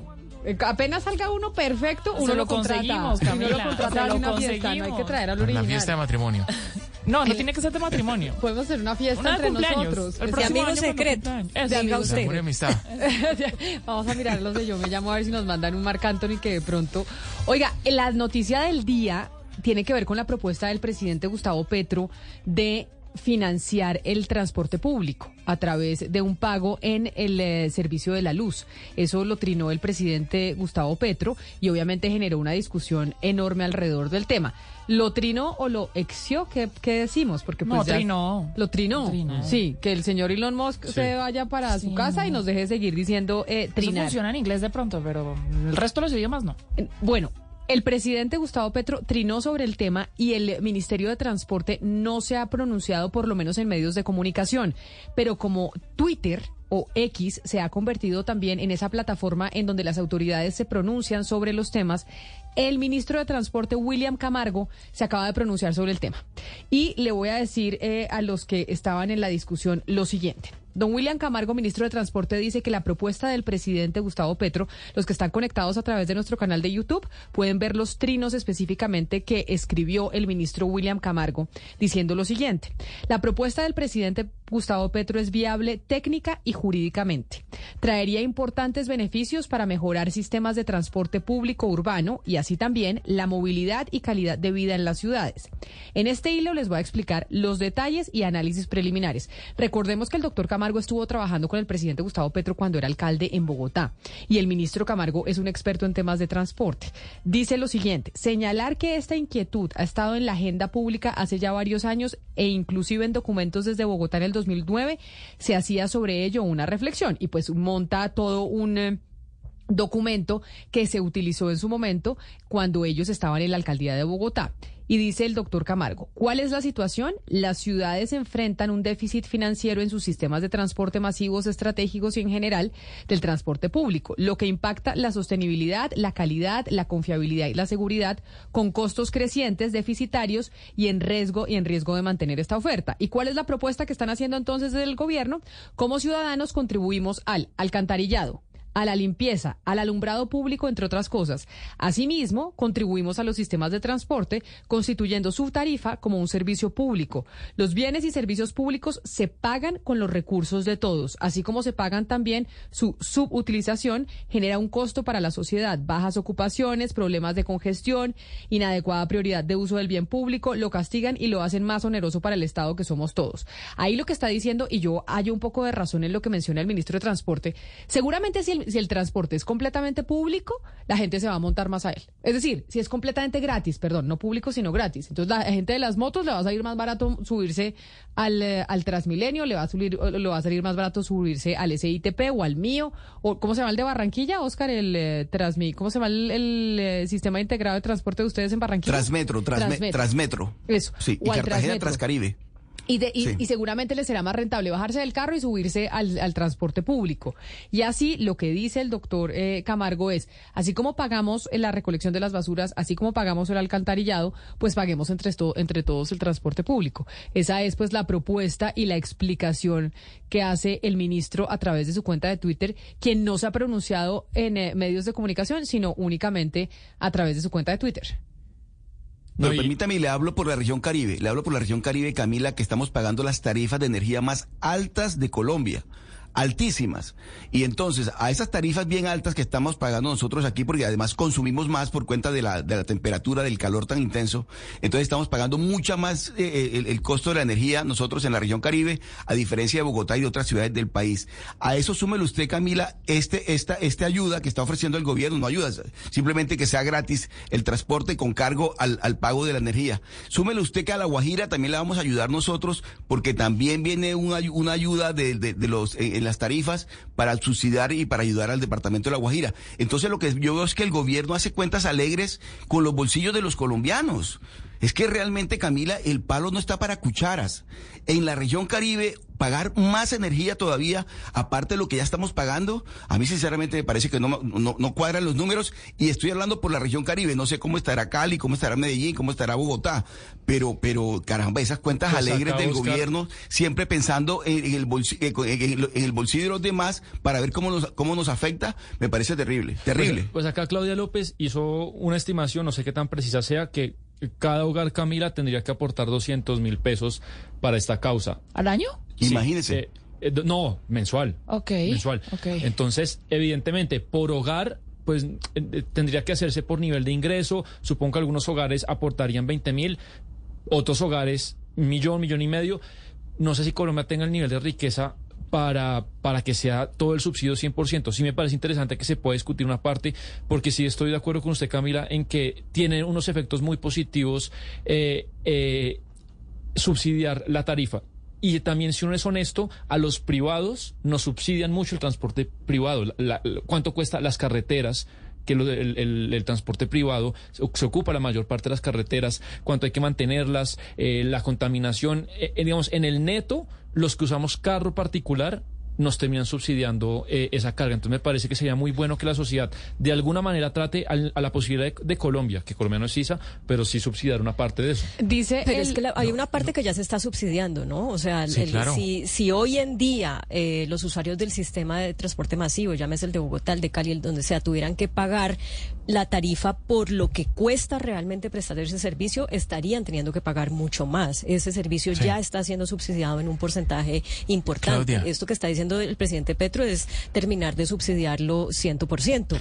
Pues que no, no, uno, no todo el mundo lo necesita y dos, también es importante, eh, pues como considerar acá en una cultura como la nuestra, yo no digo que no funcione de pronto en otros en países europeos, pero en una cultura como, como la nuestra, todo lo regalado termina eh, convirtiéndose como en un derecho que las personas eh, a mi juicio, por lo que yo veo, no valoran eh, suficientemente. Entonces habría que ver más bien a quién se le da el subsidio, porque no todo el mundo necesita ese subsidio. Dice el ministro de Transporte también en respuesta a uno de los comentarios que le hacen por esa propuesta que exploraron alternativas que, por ejemplo, en Bogotá todos los hogares o predios de la capital paguen mensualmente una tarifa por el transporte público de la ciudad.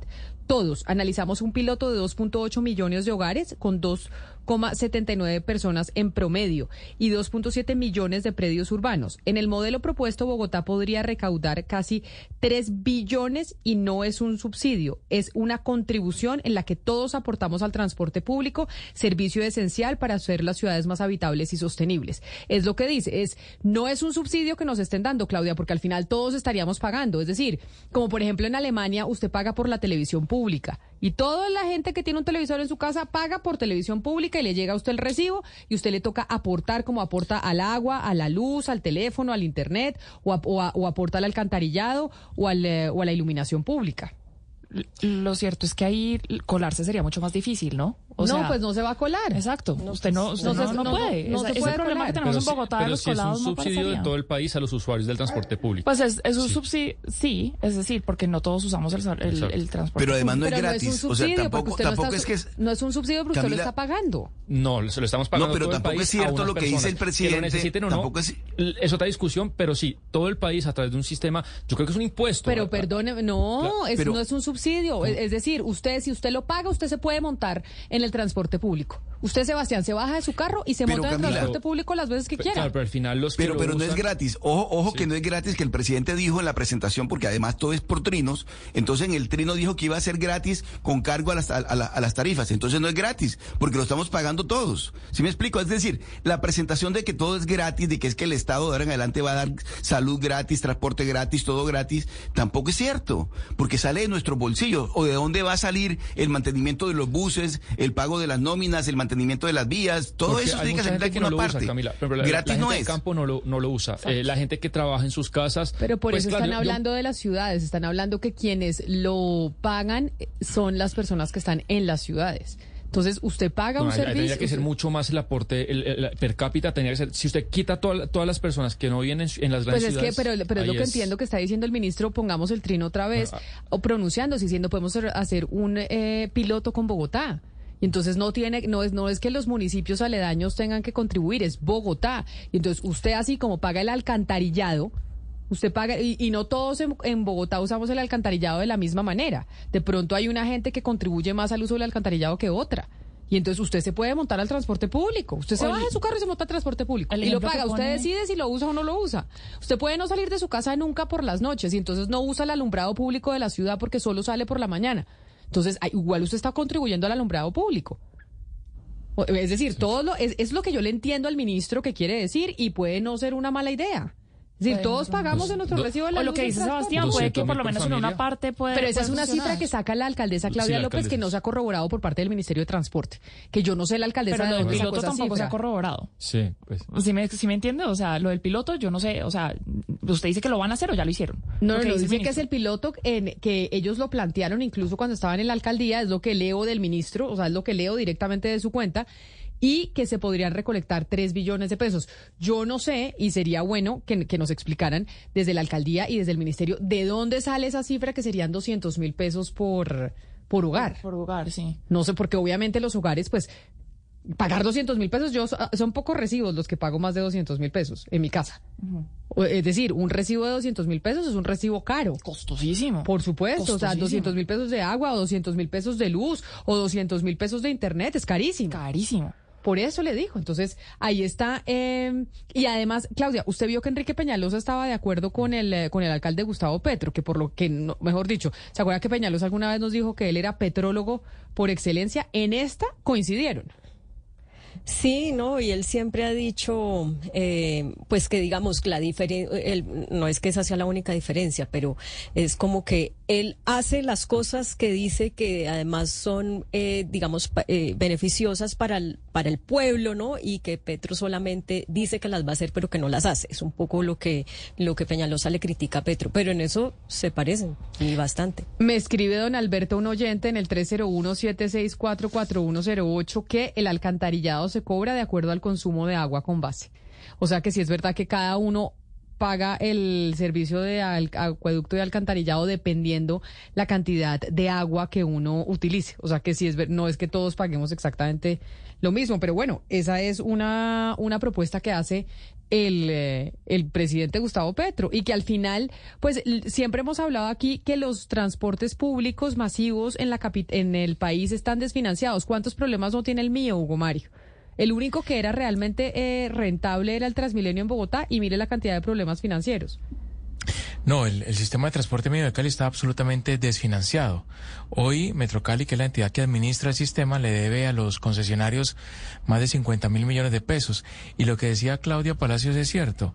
Ya las ciudades financian en parte estos sistemas de transporte. Por ejemplo, en Cali, la tarifa técnica es de 5.200 pesos. Es decir, eso es lo que le cuesta al sistema mío movilizar a un pasajero, 5.200 pesos. El pasajero termina pagando solamente 2.700 pesos y el, el diferencial, los 2.500, los paga el distrito o el, o el municipio, en este caso el distrito de Cali. Entonces ahora lo que propone el presidente Petro es una financiación total a través de la, de la tarifa de, de energía. 11 de la mañana, 53 minutos. Pues ahí está la explicación que da el ministro de Transporte, William Camargo, a través de su cuenta de X, a través de su cuenta de Twitter, sobre esa propuesta que hizo el presidente Gustavo Petro sobre volver un servicio eh, gratuito, el, el transporte público, pero que lo paguemos todos a través de los servicios públicos, como por ejemplo el recibo de la luz. Quiero, eh, Diana, hablar del tema de acción fiduciaria, porque la semana pasada estuvimos hablando con el doctor Pablo Trujillo, presidente de Acción Fiduciaria, sobre diferentes proyectos que utilizaron esa misma fiduciaria, que en estos momentos están medio enredados y la gente ha perdido, o por lo menos no ha recuperado su plata. Así es, Camila. Desde la semana pasada venimos hablando y usted no tienen ni idea a raíz del llamado que hizo el mismo presidente de Acción Fiduciaria de que habláramos con las víctimas, porque eso de hablar con abogados, decía él, pues nos han escrito un montón de víctimas, porque son casi 10 mil personas, Camila, y precisamente está en la línea hoy eh, una de las personas que no solamente invirtió en uno de estos proyectos, sino que además lo vendió, lo ofrecía, o sea, alcanzó a ofrecer este proyecto y hacer que mucha más gente invirtiera y también salió todo mal. Está en la línea María del Pilar Medina María del Pilar, mucho gusto. Gracias por estar en Blue. Hola, buenas tardes a todos y a la mesa. ¿Cómo están? Bien, María del Pilar, usted fue eh, eh, inversionista y víctima, pues, eh, del proyecto Aeropuerto Business Hub. ¿Qué le pasó a usted? Bueno, hablo sobre como inversionista o como comercializadora en el proyecto. Primero como inversionista y cómo llegó a ser comercializadora o fue al contrario, ¿cómo llegó usted a ese proyecto? Eh, bueno, yo empecé a comercializar derechos fiduciarios. Yo en el mercado llevo con una experiencia más de 10 años con derechos fiduciarios. He vendido Estelar, Ibis, Bacata, Aeropuerto Bineshop y muchos proyectos eh, con derechos fiduciarios. Nunca había tenido ningún problema con ningún proyecto de inversión. Eh, con Bacata y con Aeropuerto Bineshop empecé a tener muchos problemas con mis inversionistas. Adicional, pues soy inversionista en Aeropuerto Bineshop compré cuando empezó en el 2013-2014 a comercializarse y como representante comercial de Prodigy, pero no era como, una freelance porque pues ahí había muchas figuras, habían muchas personas como freelance y yo era freelance y vendía y comercializaba eh, derechos fiduciarios. Empezaron a llamarme, a comentarte que qué había pasado, que no sé qué, también yo entré como la angustia en realidad qué era lo que podía estar pasando con los derechos fiduciarios. Traté de llevar también eh, inversionistas para arrendar el edificio, como que pues arrendar como eh, arrendatarios, todo. Pero no se daban las cosas, no se daban la oportunidad porque pues yo llevaba a veces eh, inversionistas y, era por piso que se podía arrendar, pero entonces yo les decía, no, pues la persona necesita 300 metros, 400 metros, no necesita un piso completo y pues no dejaban que yo pudiera arrendar. Eso, esa figura la hice como dos o tres veces, como pues además trabajo en Finca Raíz hace 10 años, como les comentaba. Entonces, pues todo empezó como, como, un, como un silencio absoluto de un edificio que está totalmente abandonado, que no, que no da ninguna rentabilidad hacia nosotros como los inversionistas. Y antes de pandemia, pues esta figura ya me estaba era preocupando y pues llegamos muchos inversionistas a unirnos y a tomar acciones legales al respecto. Pero usted, ¿cuál? Nosotros cuando hablábamos el, la semana pasada con el señor Trujillo sobre ese caso en particular del edificio en el que usted es inversionista y entiendo que también promotora, él no nos decía que lo que pasa es que pues no se ha podido arrendar o no se ha podido vender el, em, el edificio, el inmueble y que ellos no quieren entregárselo a los eh, socios, sino que se lo, eso tienen que decidirlo con la constructora y con la promotora. ¿Cuál es, la, eh, digamos, como la hipótesis que usted tiene de por qué no se les permite? ¿Qué es lo que quieren lograr con ese edificio que no les permite a ustedes los eh, propietarios arrendarlo o venderlo o hacer algo con ese inmueble?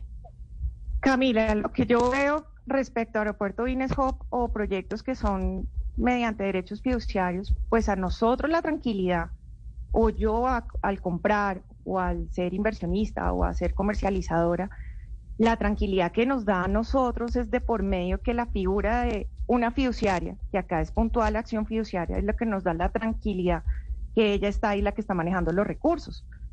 Que ya el edificio esté y que está abandonado tanto tiempo, pues quién está en representación a que esa rentabilidad de arriendos, quién la están manejando y quién la están administrando.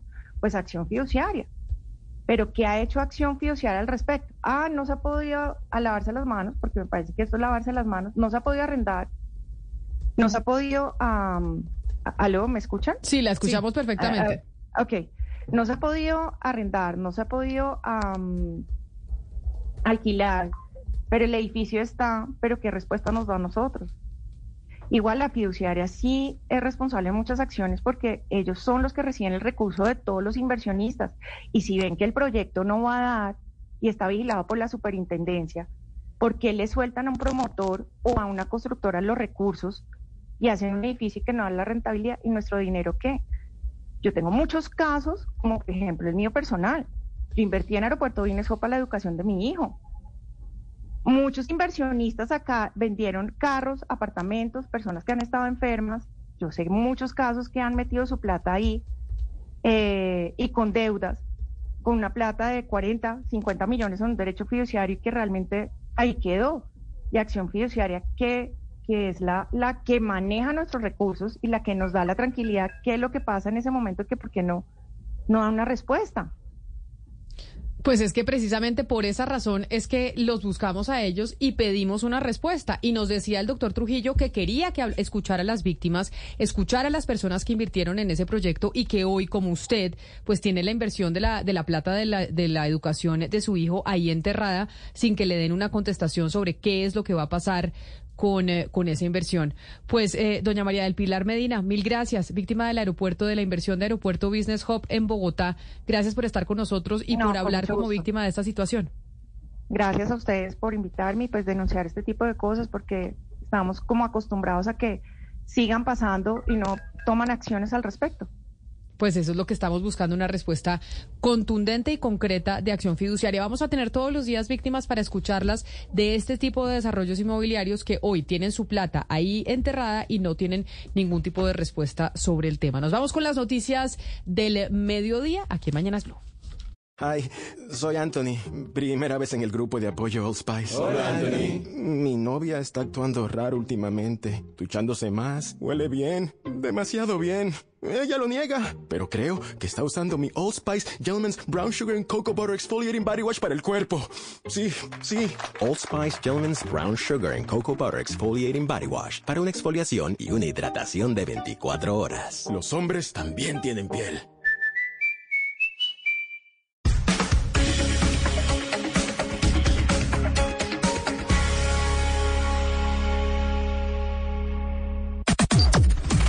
Las noticias del mediodía en Mañanas Blue.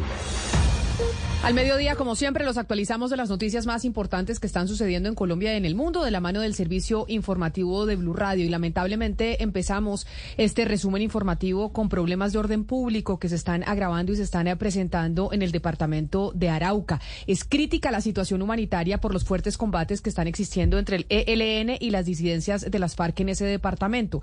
Tan es así que la Cruz Roja Internacional tuvo que entrar a la zona para evacuar a los heridos y los cuerpos de combatientes en medio del confinamiento de la población. Ana María Celis, es muy grave la situación hasta ahora en el departamento. Camila, buenas tardes. Pues una crisis humanitaria se vive en Arauca debido a los enfrentamientos que han estallado entre las disidencias de las FARC y el ELN en los últimos días. Las autoridades locales han confirmado el hallazgo de seis cuerpos hasta el momento y se estima que el número de muertos asciende a 12 como consecuencia de los combates que se libran en la zona. En respuesta a la situación tan crítica, se ha convocado un Consejo de Seguridad que avanza a esta hora en Arauca, donde participan representantes de la gobernación, la personería, la defensoría, la alcaldía, así como el ejército, la policía y la armada. El objetivo principal de este consejo es evaluar la seguridad que vive la región y los temas y así coordinar esfuerzos para enfrentar esta crisis humanitaria. Como usted lo decía, el Comité Internacional de la Cruz Roja confirmó su intervención en, en esta situación, especialmente en la facilitación de la evacuación de personas heridas en combate. Parece que hay una niña de 13 años entre los heridos. Según las autoridades, estos enfrentamientos entre las disidencias y el ELN se deben a la lucha por el control territorial en esta región. Y también hay una situación muy complicada de orden público en el departamento del Cauca. La Oficina para la Coordinación de Asuntos Humanitarios de la ONU denunció en las últimas horas que no ha podido entrar al municipio de Argelia a atender a cerca de 800 personas que se encuentran confinadas allí por enfrentamientos. Mateo Piñera. El Lobano es una situación muy complicada que se vive en el plateado, esto es en Argelia, Cauca, pues los grupos armados ilegales y especialmente las disidencias al mando de alias Iván Mordisco, como denuncia la ONU, desde hace varios días pues están presionando a las comunidades y en este momento no están permitiendo el ingreso de la ayuda humanitaria. Esto es para ayudar a 800 personas que se encuentran confinadas por los recientes enfrentamientos entre este grupo ilegal y también el ejército, dice la OCHA pues que hay riesgos de protección para los civiles que podrían estar aumentando porque las hostilidades se siguen presentando en veredas aledañas a El Plateado, por lo que esta cifra de 800 personas pues podría aumentar en los próximos días si no se toman medidas para frenar esas acciones violentas y estas presiones que ejercen las disidencias al mando de alias Iván Mordisco en esta zona del Cauca. 12 del día, cuatro minutos y el cese al fuego se ha cumplido, pero está bajo fuego. Precisamente a esa conclusión llegó Pablo Beltrán, jefe de la delegación del ELN, que hoy concluyó el cuarto ciclo de diálogo con el gobierno colombiano en Caracas. Santiago Martínez. Hola, sí, buenas tardes. Aunque desde Naciones Unidas, que acompaña estos diálogos, afirman que en este primer mes de cese al fuego todo se ha cumplido cual lo esperado por el jefe del ELN, Pablo Beltrán, eso es relativo, pues asegura él que hay presiones para que el proceso fracase, culpando incluso a los grandes medios. En este primer mes del cese al fuego, tenemos que constatar que el cese al fuego ha estado bajo fuego. ¿En qué sentido? De manera muy intensa ha habido una campaña mediática de, los grandes medios, las grandes empresas de comunicación, buscando colocar obstáculos a este proceso. Pablo Beltrán además denunció que ha habido, según lo que ellos han constatado, ataques muy recientes a comunidades que tratan de desarrollar esa sabiduría social al cese que entró en vigencia, recordemos, el pasado 3 de agosto y que se mantendría al menos por los próximos seis meses. Y cambiamos de tema porque los gremios de pacientes del país valoraron en las últimas horas la iniciativa de una subcomisión para revisar la reforma a la salud, esto en la Cámara de Representantes. Aseguran que este espacio debe garantizar precisamente la prestación de los servicios de salud de todos los pacientes en el país. Oscar Torres. Sí, señores Lobodan, y es que el gremio de los pacientes en Colombia ha asegurado que hay incertidumbre entre los pacientes del país por cuenta de la reforma a la salud y que ellos ven con buenos ojos esta subcomisión que se creó la semana pasada en la Cámara de Representantes justamente para revisar y llegar a puntos de acuerdo sobre esta reforma. Pero dicen ellos que hay un llamado de alerta también por parte de los pacientes a que se llegue a un punto medio y que haya consensos entre el gobierno y la CPS y todos los actores del eh, gremio con el fin de que de esta manera se pueda llegar a un texto en el que se incluyan todos los puntos de vista. Escuchemos a eh, María Inés Delgado, quien es representante de Pacientes Colombia. Yo creo que la salud no tiene ideología, no tiene partido político. La salud es un derecho fundamental de los ciudadanos que no podemos dejar perder. Lucharemos hasta el final para que nuestro sistema de salud no se derrumbe. Hay que decir que Pacientes Colombia también quiere ser incluido en esta subcomisión que creó la Cámara de Representantes.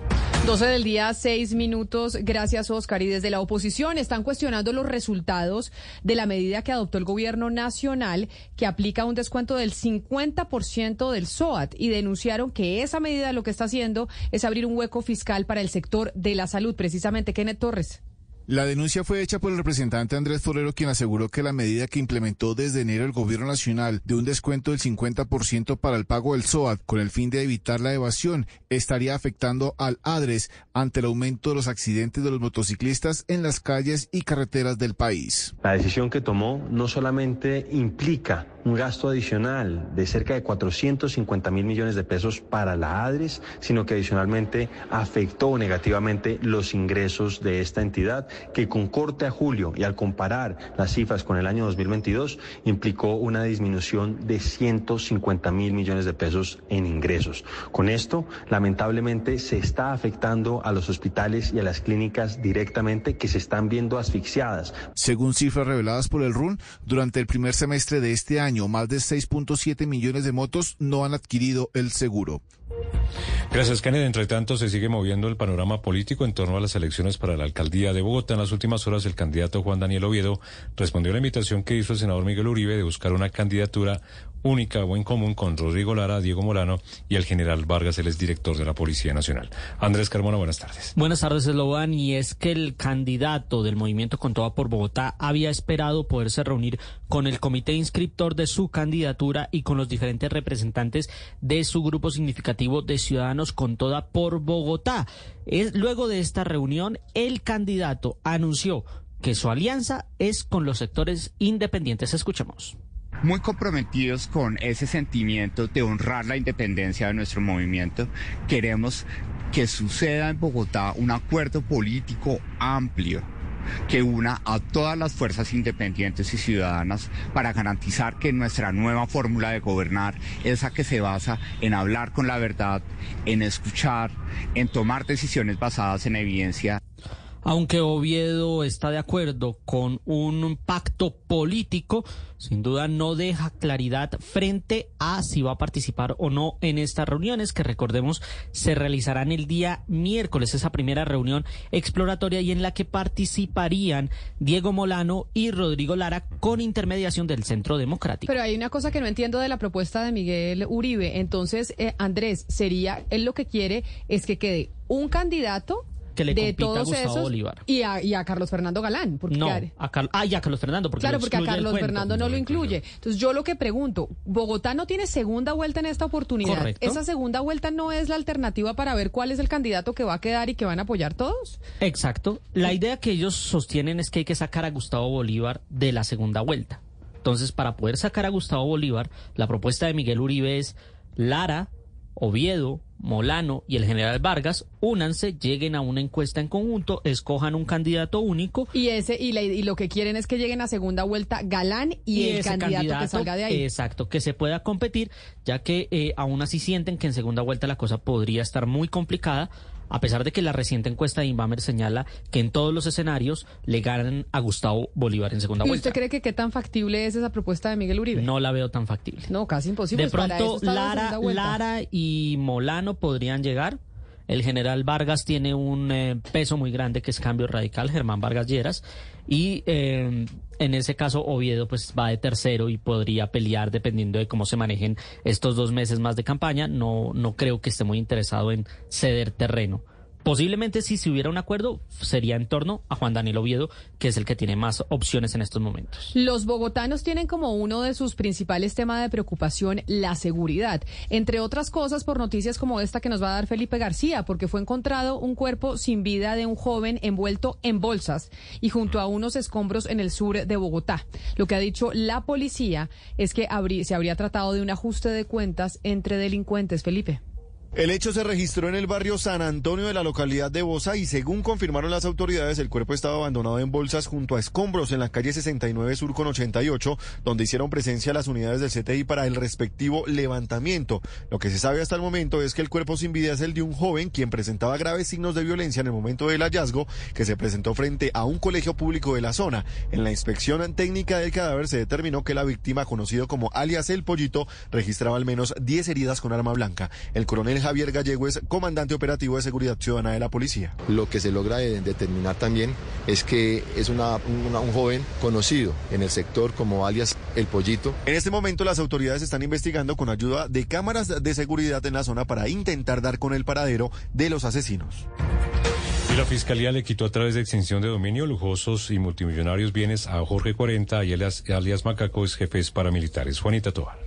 La Sala de Control de Garantías de Justicia y Paz del Tribunal Superior de Barranquilla y Bogotá impuso medidas cautelares sobre cuatro fincas que estarían relacionadas con el ex jefe paramilitar Rodrigo Tobar, alias Jorge 40, y ocho vinculados a Carlos Mario Jiménez Naranjo, alias Macaco. Escuchemos al director de Justicia Transicional, Salomón Strusberg. De los bienes de alias Jorge 40, sobresale la finca Matusalén, en Magdalena. Este predio, avaluado en más de 10.292 millones de pesos, habría sido utilizado como centro de reuniones del bloque norte de las autodefensas. De otra parte, fueron afectados ocho lotes ubicados en Finlandia, Quindío, avaluados en más de 12.171 millones de pesos, que pertenecerían a Carlos Mario Jiménez Naranjo, alias Macaco, ex cabecilla del bloque central Bolívar de las autodefensas. Sobre los multimillonarios bienes de Jorge 40, la Fiscalía evidenció que sus activos están a nombre de una empresa y de su esposa, quien sería la representante legal.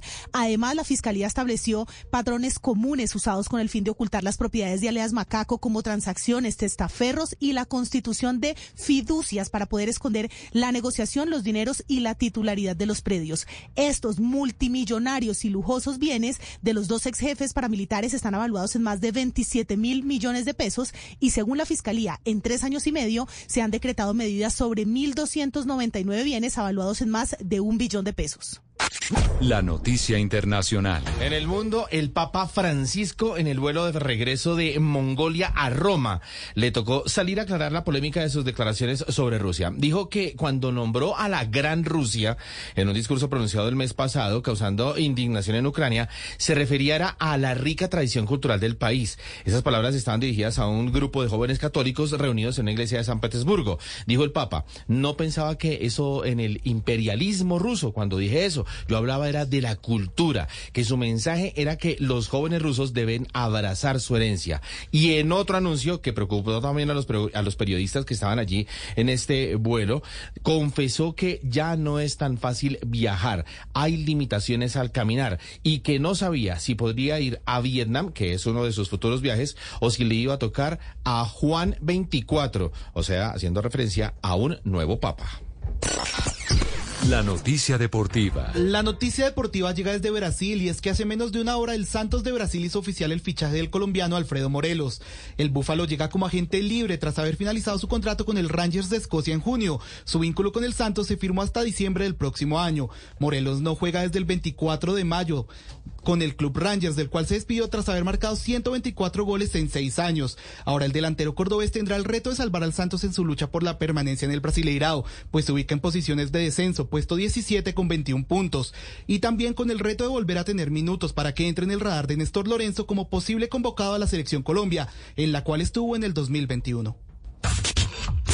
Las principales tendencias en redes sociales. La palabra Asperger es tendencia número uno en Colombia, luego de que en una entrevista en el programa Los Informantes de Caracol Televisión, Juan Fernando Petro, hermano del presidente Petro, diera a entender la posibilidad de que el primer mandatario sufre el síndrome de Asperger, lo cual, según él, sería la causa de su constante ausentismo a diversos eventos públicos. Al momento, el presidente Gustavo Petro todavía no ha confirmado ni desmentido las aseveraciones que a esta hora causan polémica en las redes sociales.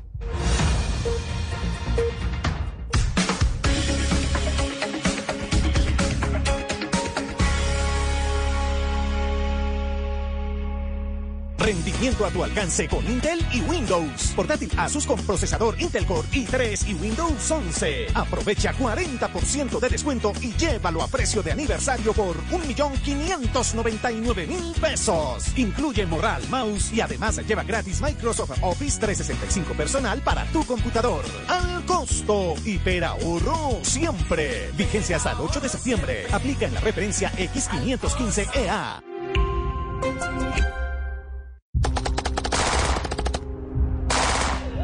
Esto parece parte del pasado, pero lo estamos viviendo. Sin seguridad no hay paz. Vote Centro Democrático, el partido de la mano firme y el corazón grande. Publicidad política pagada. Llega el mediodía. Y en Mañanas Blue continúa el análisis y el debate. Dirige Camila Zuluaga. Son las 12 del día, 16 minutos, y aquí seguimos conectadas con ustedes en Mañanas Blue. Vamos hasta la una de la tarde. Les damos la bienvenida nuevamente a todos aquellos que se conectan desde sus ciudades, que se conectan nuevamente a esta emisión central. Barranquilla, Medellín, Cali, Bucaramanga, que estaban en sus ediciones locales. Antes de irnos con eh, nuestro invitado, quiero preguntarle, don Lucas a Pedro, que lo veo aquí sentado, estábamos hablando en el resumen informativo de Bogotá y de los movimientos que hay para la alcaldía de la ciudad y varios, o diría todos, los candidatos coinciden en decir que hay un proyecto que continuarían y que rescatan de la administración de Claudia López y son las manzanas del cuidado. Y mucha gente de pronto desconoce específicamente qué es eso de las manzanas del cuidado, cuáles son los servicios gratuitos que ofrecen las manzanas del cuidado, que además se han comprometido los candidatos a la alcaldía de Bogotá a seguir con eso. Sí, señora, pues... Yo necesitaba conseguir una cita médica para mi hijo y mi amiga me habló sobre South of Market Health Center. Ellos se encargan de todo el cuidado médico que necesitas, desde pediatría hasta la salud de personas mayores. También ofrecen apoyo de salud mental y cuidado dental. Ah, y tienen cuatro ubicaciones en San Francisco. South of Market Health Center te ofrece cuidado médico económico y de calidad en el que puedes confiar. Para más detalles, visita smhcsf.org. Here's to feeling that we belong and feeling part of something bigger. Here's to being there for each other and finding friends who become family.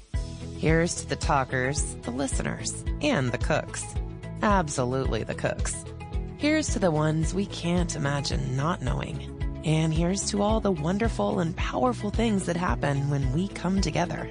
Here's to us, all of us. To learn more, visit mychinet.com. Hi, soy Anthony.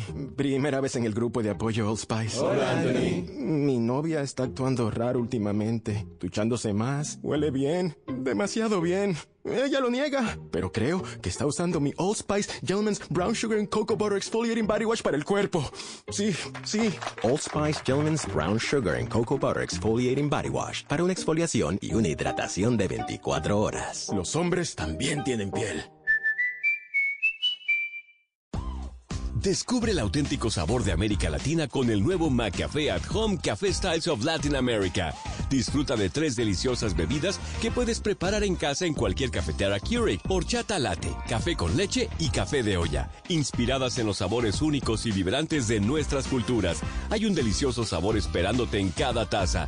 Prueba el nuevo McCafé at Home Café Styles of Latin America, disponible en tiendas principales o en Keurig.com. Llegó algo nuevo a Marshalls. Nuestro equipo de compras consiguió ofertas increíbles en pantalones de moda, como jeans de diseñador, cargo, bota ancha y más. Desde solo $19.99. Ven a ver lo nuevo en Marshalls. Llévatelo bueno. Los precios son representativos. Precios reales en tiendas y online. Hola, buenos días, mi pana. Buenos días, bienvenido a Sherwin Williams. ¡Ey! ¿Qué onda, compadre?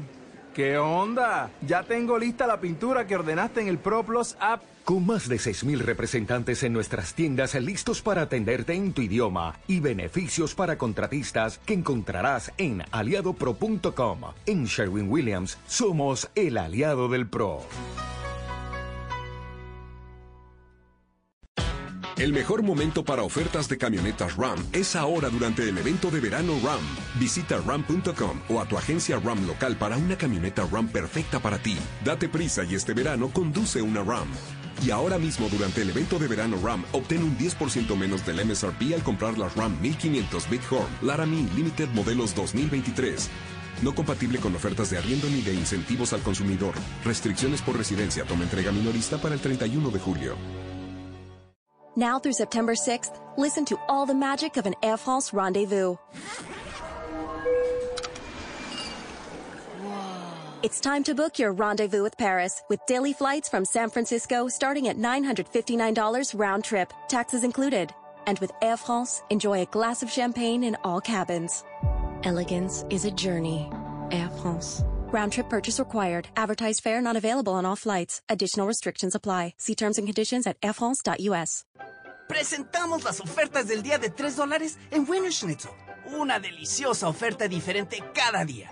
Como dos hot dogs con mostaza los domingos a solo 3 dólares. El Chicago Hot Dog de carne 100% de res los lunes por 3 dólares. O una hamburguesa con chili con queso los martes por... Acertaste, 3 dólares. No hay una mejor manera de gastar 3 dólares. Las ofertas del día de 3 dólares. Una diferente cada día. Solo en Winner Schnitzel. Primero, usted sabe que Bogotá tiene mucho que contar y ya son más de 400 mil mujeres y sus familias las que han recibido y podido disfrutar de los servicios gratuitos de este sistema de manzanas del cuidado, que es de la alcaldía de Bogotá. Este sistema reúne infraestructura y servicios, Camila, para que las mujeres cuidadoras puedan estudiar, puedan emprender, puedan conectarse con oportunidades laborales, puedan descansar, puedan ejercitarse, mientras que profesionales cuidan a quienes ellas tienen a su cargo. Y a la fecha, como le digo, ya son más de 400 mil las personas atendidas. En las manzanas del cuidado hay varios servicios gratuitos de formación para que puedan, por ejemplo, terminar el bachillerato. Hay de respiro y bienestar como la escuela de la bici y de generación de ingresos para las cuidadoras y también de cuidado para quienes ellas cuidan, así como la lavandería comunitaria. En las manzanas del cuidado se trabaja en el comportamiento de cambio cultural frente a las nuevas masculinidades para redistribuir los trabajos de cuidado en la casa. Bogotá tiene ya, Camila, 20 manzanas del cuidado y dos buses del cuidado. Y la idea es que esta administración, que se va en enero, deje en total 25 manzanas del cuidado. 25 manzanas del cuidado en total es lo que tenemos en Bogotá. Sí, señora. En este momento hay 20 y dos buses del cuidado. La idea es que esta administración saliente deje en total 25 manzanas del cuidado. Bueno, de eso van a seguir precisamente pendientes los candidatos a la alcaldía de Bogotá y es la promesa que han hecho cada uno de ellos. Y ya que estamos hablando de los movimientos políticos de este año, porque tenemos elecciones regionales en octubre el, a finales de octubre, 29 de octubre, tenemos las elecciones alcaldes, gobernadores, diputados, concejales, 12 del día, 19 minutos. Usted, Claudia, vio el video que publicó Noticias RCN sobre Marelvis Mesa, quien fuera la niñera o la empleada doméstica de la casa de Laura Sarabia, quien ahora va a ser la directora del DPS, del Departamento de Prosperidad Social. Eh, yo lo vi en Revista Semana. Ese es mismo, ¿cierto? Sí, sí, sí. Yo eh, entiendo que es eh, Noticias RCN quien publica principalmente ese video en ah, donde además se conoce este audio en donde Marelvis Mesa, quien era la niñera del hijo de la entonces secretaria privada del presidente Gustavo Petro, ahora directora del DPS, pues dice que no se robó absolutamente nada. Recordemos que a ella le hicieron un eh, mecanismo de polígrafo en la casa de Nariño porque la está, estaban investigando quién se había robado una maleta con una plata, que dice la, la doctora Sarabia que era una plata que ella tenía de dólares que le sobraban de los viáticos que les entregaban por cuenta de los viajes al exterior en los viajes presidenciales. Esto decía la señora Marel Bismesa, esto dijo cuando le hicieron el polígrafo en la casa de Nariño, mencionando que ella no se había robado, robado ninguna plata. ¿Usted robó dinero de la maleta? De la doctora Laura? No, señor. ¿Qué me entiende si yo le hago esa pregunta, señora ¿Quién le entiende de que, si yo cogí dinero? Sí, cuando le hago esa pregunta. Que me está acusando de que yo lo cogí. Ahí es donde ya dice, yo no me robé ninguna plata. Y es el polígrafo que le hacen y que se conoce las imágenes del polígrafo ayer por parte de nuestros colegas de RCN. Y también hay una segunda parte de ese video que se conoce y es que ella reitera que no manipuló ninguna maleta. Yo me mire, le traje esta, esta maleta a la jefa porque ella se fue para otro lugar. Entonces, para que ella no ande con la maleta por yo se la traje. Entonces me dijo, ¿dónde se la pongo? Le dije, como yo tenía bebé acá, le dije, póngamela allí, en el, en el mueble de la sala. ¿Usted manipuló el bolso en algún momento? No. ¿Dónde lo dejaron? ¿Encima de la sala y ya? En el mueble de la sala. Ok, perfecto. 12 del día 21 minutos. Y ahí es donde uno se pregunta que hay algo que no hemos analizado lo suficiente y es, Claudia, acá estamos hablando de una empleada del servicio doméstico y es una empleada del servicio doméstico a la que le están haciendo el polígrafo en la Casa de Nariño, en el centro del poder de Colombia. Y hay algo que no se ha discutido ni de una ni de otra parte, y es que las empleadas del servicio doméstico son las personas o algunas de las personas más vulnerables de la sociedad. Y cuando se comprometieron a llegar a la Casa de Nariño y al poder, siempre se habló de representar a los nadie. Y los nadie son precisamente estas personas que trabajan por lo general en el servicio doméstico. Y uno dice, oiga, este sometimiento de las imágenes que se conocieron, pues sí son muy choqueantes y sobre todo desde un gobierno de izquierda. Pues esa es la crítica que muchas personas han hecho, ¿no? Que consideran que, em, pues el hecho de que esta mujer haya sido llevada a estas instalaciones enfrente del Palacio de Nariño, metida a un sótano, sometida a un interrogatorio, eh, pues es de alguna manera contradictorio o incoherente con lo que en, en, campaña y desde el propio gobierno se dice de eh, trabajar por las personas más, más vulnerables o más necesitadas. Eh, en todo caso, Camila, pues lo que, claro, yo me, yo, yo me pongo eh, sin ser una persona con estas condiciones de vulnerabilidad, me pongo en los zapatos eh, de la señora Marelvis eh, en una situación así hipotética y pues eso tiene que ser eh, muy asustador y, y, muy intimidante. Ahora, uno oye las, las preguntas que le hace la persona que está hablando con ella eh, y son preguntas que intimidan, pero yo no, digamos, concluiría que ella fue maltratada. Lo que pasa es que sí fue sometida a una cosa que es para ella especialmente por su condición de vulnerabilidad muy estresante y que además pues todavía es, está el interrogante de por qué si ella no era una funcionaria pública tenía que estar sometida a eso eh, digamos como aprovechándose, eh, no sabemos todavía quién, del poder que le da a, a, eh, a, Laura Sarabia estar en el Palacio de Nariño para poder eh, someter a la empleada doméstica a este tipo de interrogatorios, que es algo que no podríamos hacer eh, ni usted ni yo contra, con nuestras empleadas eh, del servicio si es que se nos llegara a perder un dinero, porque no tenemos el poder de contratar un polígrafo y llevar a una persona a un sótano y este tipo de cosas así. Ahí es que está, digamos, el, el mayor cuestionamiento, hasta dónde el, se hizo un abuso de poder para poder eh, entender dónde, quién había sido la responsable de la pérdida del Pero dinero. mire, Claudia, por supuesto que lo que uno vio en ese video, ahí están todos estos, todos los elementos que usted ha citado. Aparte de que fue un tratamiento denigrante, grosero, ofensivo, humillante, con una persona en condición de vulnerabilidad.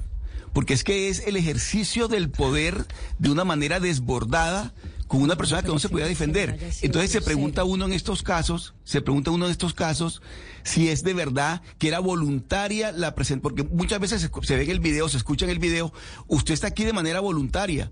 Pues cómo no va a estar de manera voluntaria una persona que la están llevando desde el ejercicio del poder de la segunda persona que está, que habla directamente con el presidente de la República en ese momento de su cargo, la doctora Sarabia, y entonces por orden de ella, estas personas la someten a ella a ese trato, a esa humillación. Entonces voluntariamente, pues claro, va a decir que yo fírmeme aquí que usted estuvo voluntariamente, se sometió a este polígrafo.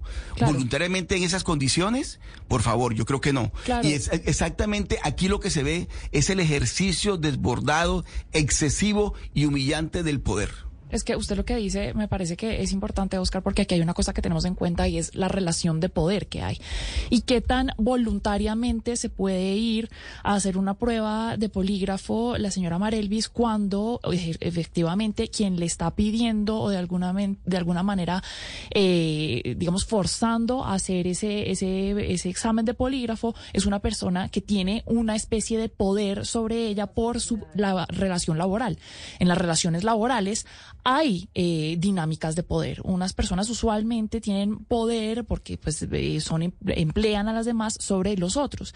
Y es en ese sentido también que eh, a mí me gustaría resaltar que esa dinámica de poder también puede llevar a que estas condiciones sean muy humillantes, precisamente porque pues eh, voluntariamente pues sí se puede ir, pero no tenemos de otra y entonces en otro sentido cuestionan su integridad y en ese sentido es una, es una circunstancia muy humillante para una persona que pues no, no sabemos, no hay pruebas algunas de que hizo de, o, o hizo algo malo o, de lo que se le pueda acusar. Hay una tercera, un, un extracto también en donde la señora Mariel Bismesa, que trabajaba en la casa de la directora del DPS, ahora en ese momento secretaria privada del presidente Gustavo Petro, la doctora Laura Sarabia, en donde narra lo que le dijo el esposo de Laura Sarabia preguntándole precisamente por la maleta.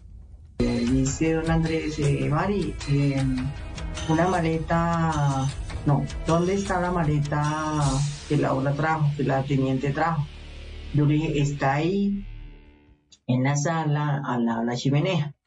Entonces, bueno, ah, bueno, listo, gracias, Mari. Después me volvió a llamar. Mari, eh, dentro de la maleta había una bolsa negra. ¿Tú la viste? Le dije, no, señor, no he visto nada. ¿No sacó esa plata? No, señor. ¿No, la, no sacó nada de la maleta? No. ¿No llevó nada de sus cosas personales? No. Entonces, más allá de si Laura Sarabia es responsable, Laura Sarabia no es responsable, más allá de esa discusión, es sobre la condición a la que someten a una persona que pues está en un caso de vulnerabilidad enorme. Es que mire, Claudia, si usted somete, usted, Claudia Palacios, a su empleada doméstica a un polígrafo, no en la casa de Nariño o no en el edificio de al lado de la casa de Nariño, sino en cualquier parte, yo le aseguro que eso se conoce y a usted le arman un escándalo de por qué usted, Claudia Palacios, le hace un polígrafo a una empleada doméstica en su casa. A usted. A, usted, o simplemente usted por hacerlo. Y allá está Bongo ladrando. Entonces, no se trata de si es responsable o no, si la plata sí, si la plata no. Eso es una investigación que hará la fiscalía, no le compete a uno em, hacerlo, ni, ni juzgarlo. Pero el trato a una empleada doméstica sí es eh, denigrante la forma en que se dio. Y sobre todo cuando se habla de representar a esa población que son los nadie, que son estas, como la señora Marel Bismesa. Yo quiero hacer como una precisión entre dos cosas, Camila. Una cosa es eh, digamos, el hecho de que una persona use su poder, en este caso el, el de pues tener el aparato del Estado a su disposición, o uno que no tiene ese poder, pero que si uno pues quisiera y tuviera esa naturaleza, eh, contrataría a un inspector o alguien que haga un polígrafo a una persona que es subalterna de una, de uno, y, y entonces pues ese es un poder, digamos, mal usado porque uno sabe lo intimidatorio que es, sobre todo cuando se estamos hablando de personas, aplicado a personas eh, vulnerables.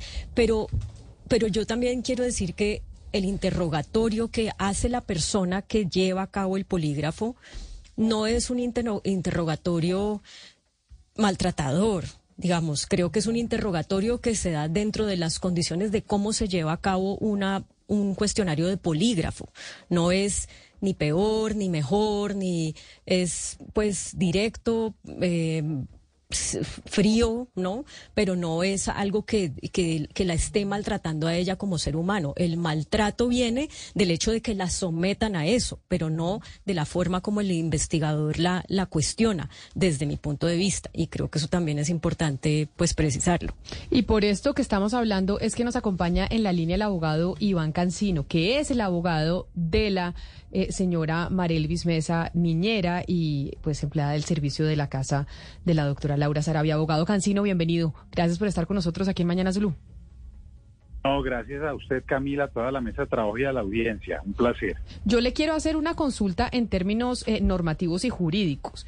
Y es, acá de lo que usted, en, defensa de lo que usted hace de la señora Marelvis Mesa, ¿y hubo algún tipo de irregularidad en que, en la forma en que se realizó este polígrafo? Para ustedes, como defensa de la señora Marelvis Mesa, ¿acá se cometió algún tipo de delito o fue algo irregular, como se hizo ese polígrafo en un edificio contiguo a la Casa de Nariño? Eh, claro, Camila, lo que pasa es que la, la sola prueba no se puede analizar solo en el contexto de si fue técnicamente bien hecha o no. Aquí estamos hablando de una mujer muy inteligente, pero desconocedora de temas jurídicos, una mujer que presta sus servicios con base en la confianza y que necesita su trabajo para vivir. Dicho eso, imagínese usted que sus eh, eh, empleadores la llamen un domingo y le digan, venga, dígame que, usted se robó una plata, que tranquila, que no pasa nada, pero si usted no me dice, pues esto tendrá consecuencias y las autoridades ya intervendrán. Y usted inocente, pues sencillamente quiere probar su inocencia que no debería ser así porque debe presumirse y además no quiere perder su trabajo. Entonces se va a su casa y recibe una llamada de su jefe que además es una persona de una posición muy alta en, en el poder colombiano y le dice, mañana la mando a recoger para que haga un polígrafo. Claro, si usted quiere. No, aquí el si usted quiere no está en la ecuación. Es que le tocaba. El, el, el si usted quiere y el consentimiento son unas formalidades, pero que a todas luces ella no lo hacía de una manera consentida y había una posición de poder muy fuerte frente a ella. La mandan a recoger con su conductor, llega, la meten a un sitio eh, que, que usted identifica como del Estado, la reciben policías que usted obviamente saben que tienen un claro poder de, de, sancionarla, de, de coaccionarla en, en todos los sentidos y la sientan y solo cuando está sentada es que le explican y la ponen a firmar un consentimiento que obviamente está viciado desde pu- todo punto de vista. Y aparte de eso, la prueba del polígrafo se hace cuando ya hay una denuncia por un hurto y a esta señora ni siquiera le dicen que no tiene que autoincriminarse, no la ponen o no le sugieren que hable con un abogado, la humillan, la intimidan, la degradan. Claro que eso hecho por una fuerza del Estado que es la policía es un delito y una falta disciplinaria. Doctor Cancino, antes de seguir con esta entrevista, me parece importante manifestarle unos interrogantes que tienen varios oyentes que están conectados con nosotros a través de nuestro canal Claro. de YouTube y que lo están escuchando en estos momentos. Y dicen, ¿por qué están entrevistando al abogado Iván Cancino, que es el abogado de la señora Marel Bismesa, a quien le están pagando por esa defensa? Y por eso me parece importante saber... pesos. Eh, eh, es- por eso me parece importante preguntarle, ¿usted está haciendo la defensa de la señora Marel Bismesa eh, porque alguien se la está pagando? Porque claramente ella no tiene cómo pagarle eh, sus honorarios que sabemos que pesos. son elevados. Sí, Camila, mis honorarios van de cero pesos a mucho dinero. Yo hago mucho trabajo pro bono. Yo sé que la función social de la profesión la ejerzo. Hay muchas personas que he defendido. A ella alguien la referenció conmigo o escucharía alguna declaración y me buscó. Obviamente muchas personas lo hacen. Hay otras que no precisamente por ese miedo a cuánto me cobrará. No, no, no, no tengan miedo. Yo a veces no puedo defender muchas personas gratis porque no tengo el tiempo y eso sería irresponsable. Pero este caso, nadie me está pagando, no tengo ningún interés político en el mismo y lo hago sencillamente porque lo he hecho durante 25 años de ejercicio profesional. Me gusta defender a personas que el poder las quiere apabullar y este es un claro ejemplo de ello. Bueno, eh, queda claro esa parte, doctor Cancino. Y un pedazo muy importante del caso, que es la gran pregunta que se hacen muchos colombianos, es, bueno, Laura Sarabia sabía, dio la orden, y le quería preguntar si en ese sentido esta prueba es suficiente o este extracto, porque uno entiende que las personas que realizaron la prueba, pues responden a Laura Sarabia, pero no sé, no, todavía no se sabe o no se ha probado si directamente ella dio la orden y estaba al tanto de todas esas cosas. ¿Esto es suficiente o qué debería seguir, qué debería pasar para así establecer entonces esa conexión? Claro, mire, la, pre- la, pregunta yo se la respondo. En este momento, a esta hora de la entrevista, no hay absolutamente ningún indicio jurídico, jurídico que, que permita a una autoridad vincular a Laura Sarabia con estos hechos. Segundo, no sé qué tan válido sea para un oficial de la policía decir que esa- Laura Sarabia le dio la orden. Si ella no tiene poder de mando, no representa ninguna entidad en la policía, no, no, no sé hasta tanto puede ser una excusa válida también para la policía, pero a hoy lo único claro es que hay unos agentes de la policía que cometieron conductas al margen de la ley penal y disciplinaria y en este momento, pues por lo menos de lo que yo conozco, no hay absolutamente eh, un indicio jurídico que permita vincularla con Laura Sarabia. No sé si más adelante en la investigación lo habrá. Pero mire, doctor Cancino, eh, en su momento se dijo que una de las razones por la cual la señora Marel Bismesa era sometida o había sido sometida al polígrafo es porque también se habían perdido unos documentos, unos documentos que tenían que ver, y pres- presume uno, con, con asuntos del Estado. Obviamente que unos documentos que tengan que ver con asuntos del Estado, de seguridad del Estado, y no tengo ni idea qué, qué temas de Estado, son delicados. Pero uno escucha el, el- interrogatorio ante, ante- en el polígrafo y ahí no se habla de ningunos documentos, solamente de la plata. Es decir, el, el polígrafo se, se, se, se, se- se realizó únicamente para saber el destino de o el posible hurto de la plata de los dólares, no de ningunos documentos. Pues, pues mire, eso tampoco lo, lo, lo, lo, lo puedo yo aseverar, así parece ser, pero quiero decirle, así se hayan perdido documentos del Estado, la señora Marelvis no era funcionaria del Estado, no tenía ninguna posición de dominio sobre esos documentos, no se podía utilizar el poder del Estado para preguntarle por ellos ni siquiera por temas de seguridad nacional. Tendría que haberse dentro- hecho dentro de una investigación de carácter penal con su abogado y con las salvedades de ley. Así que el argumento de los documentos, aparezca o no aparezca, tampoco es un elemento que permita decir que aquí no se abusó del poder de una manera absolutamente injustificable. Claro, también otra cosa que se... A ver, entiendo lo que usted me dice que Laura Sarabia en esas operaciones judiciales pues no tiene re- responsabilidad, pero al fin y al cabo es la, eh, Nariño y parte de su fuerza judicial eh, haciendo cosas ilegales contra la señora Mar María Luis Mesa. En ese sentido, ¿se puede llamar indagatoria a otros funcionarios o solamente tendría responsabilidad las personas que lo hicieron, doctor Cancino? No, aquí faltan todavía muchas personas. Aquí es que la ecuación no solo fue el polígrafo, están las interceptaciones, los falsos testimonios, los fraudes procesales. Así que seguramente todavía faltará por vincular a varias personas. Abogado, abogado Cancino, eh, ¿usted cómo ve que este proceso en el que usted está acompañando a la señora Mesa pueda ser eh, intervenido ahora que Laura Sarabia regresa al gobierno en calidad de directora del DPS? ¿O no ve esa posibilidad? No, yo, yo creo que eso es una decisión política que es debatible o no debatible. Eh, la responsabilidad de la señora Sarabia todavía depende de la fiscalía. Solamente en caso de que mantenga el cargo y sea enjuiciada, le corresponderá el juicio de la honorable corte. Pero de resto no cambia absolutamente nada. Pero entonces la pregunta es, ¿ese polígrafo, sabemos cuál fue el resultado? ¿Perdió la señora Marel Mesa el polígrafo o no perdió la señora Marel Mesa el polígrafo? Se nos cortó la comunicación con el abogado Iván Cancino. Porque entiendo, Claudia, que cuando a uno lo someten a un polígrafo uno lo pierde o lo pasa. Y es ah, para saber si dijo la verdad o no dijo la verdad. Exacto, porque lo exacto, lo que hace el polígrafo es que según las respuestas que uno vaya dando, eh, le mide la reacción corporal y eh, según esa reacción corporal el aparato pues eh, dice la persona está mintiendo o está diciendo la verdad. Si la persona eh, miente, si el, si el aparato encuentra que la persona está mintiendo más de yo no sé cuántas veces, pues el resultado es que pierde el polígrafo. Y por eso sabemos si Marel Mesa pasó o perdió el polígrafo. Eso, esa información No, no se, tiene, no se sabe. Pero además, eh, sea cual sea el resultado, pues no tiene ninguna vinculación, eh, no quiere decir nada. Áreas de la fiscalía, pues eh, eh, esa parte. Y, y yo no sé, pero yo he, yo he leído, eh, hay gente que, que dice pues que científicamente no hay un consenso en que esta herramienta pues le dé a usted 100% certeza de que una persona miente o, o está diciendo la verdad. Claro, eh, doctor Cancino, acá retomamos la comunicación con usted. Sí, Camila, aquí estoy.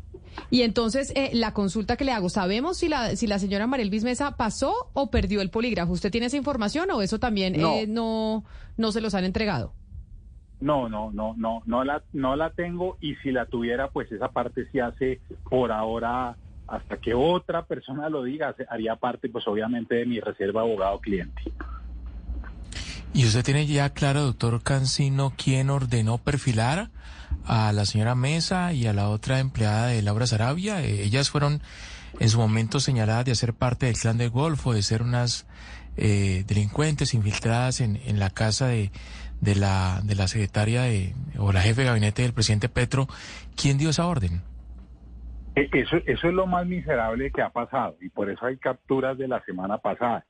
Y lo que tiene la fiscalía hasta donde yo también tengo conocimiento es que fueron eh, esos agentes de la policía y dos fuentes de civiles que obviamente harían caso a alguna instrucción.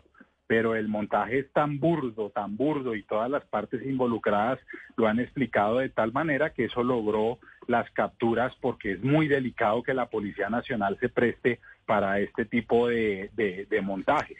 Y otra de las cosas muy importantes de lo que sucedió el día del polígrafo es que la señora Marelvis no tenía contacto con su familia por unas horas, pidió su teléfono, marcó y se lo raparon.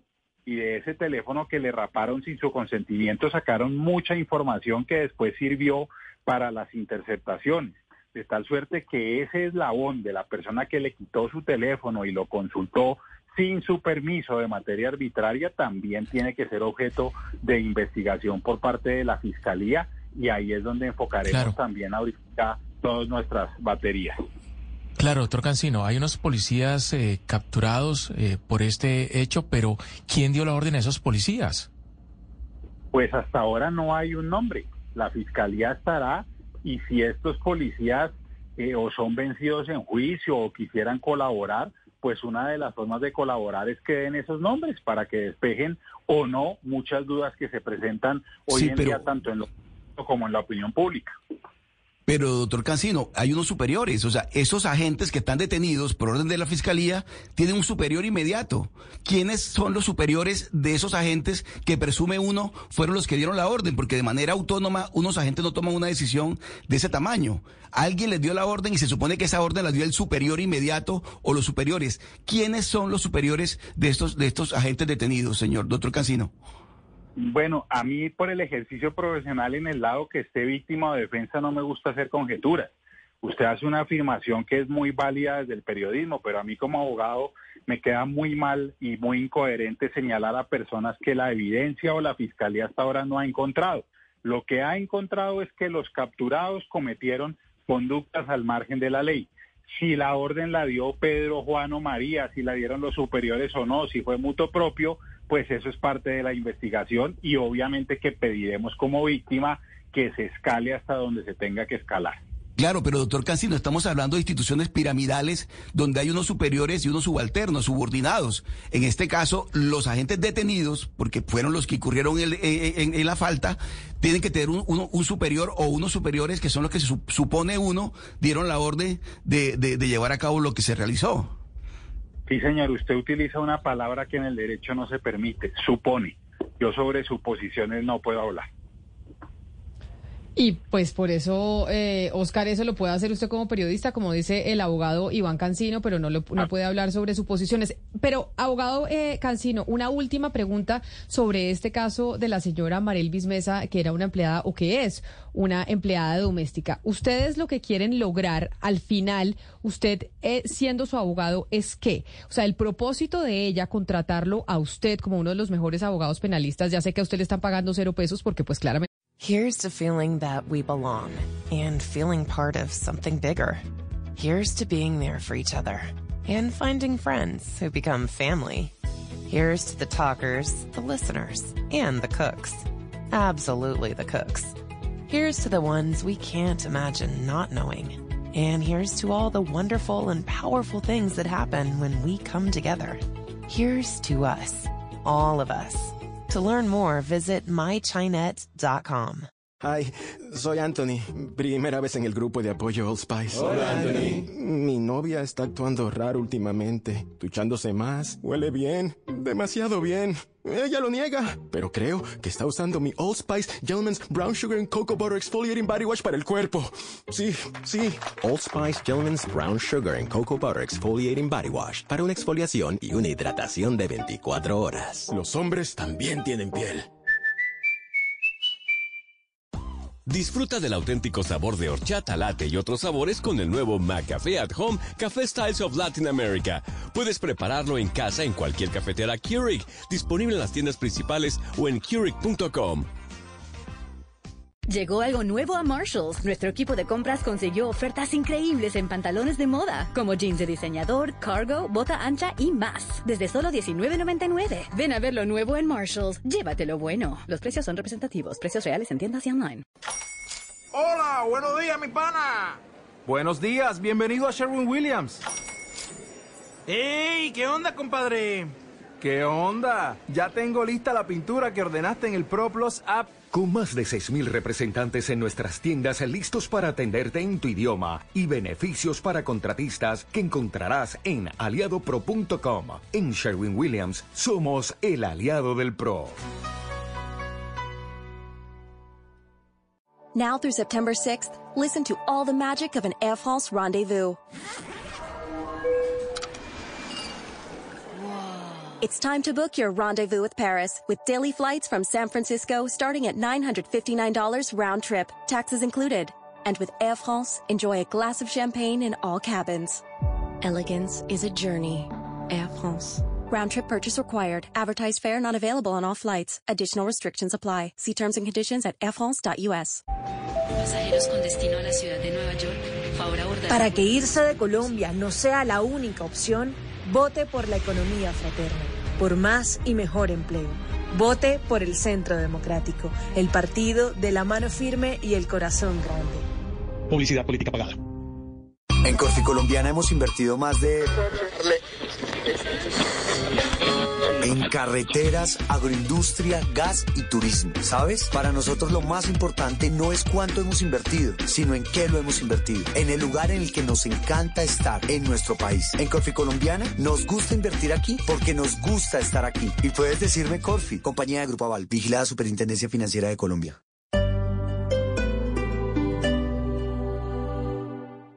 ¿Qué es la educación? Educación es todo lo que nosotros podemos aprender. Conocimiento nuevo y desarrollo de habilidades. Los conocimientos que debe tener una persona en diferentes áreas. Las posibilidades de transformar el mundo a partir de la educación son infinitas. La educación es y tiene que ser siempre esperanza. Yo soy Sergio Fajardo y les voy a presentar el video podcast El Profesor. Con educación todo se puede. En cada capítulo, educadores. Vamos a ver quiénes son, cómo viven, cuáles son las condiciones que tienen. Personalidades. Jorge Valdano, exfutbolista de la selección argentina. El entrenador es el que tiene que hacer homogéneo lo diverso. E invitados especiales. María Figueroa, ella fue la directora del ICFES en Colombia. Esa relación con el profesor, una relación dentro del respeto, pero que haya una relación. Conversarán con el profesor Fajardo para que entendamos la educación desde todos los puntos de vista. Bienvenidos, bienvenidas, vamos a pasar muy bien. El profesor, con educación, todo se puede. Recuerden que nos pueden escuchar en todas las plataformas de streaming. Activen las notificaciones y además síganos en las redes sociales. Boombox.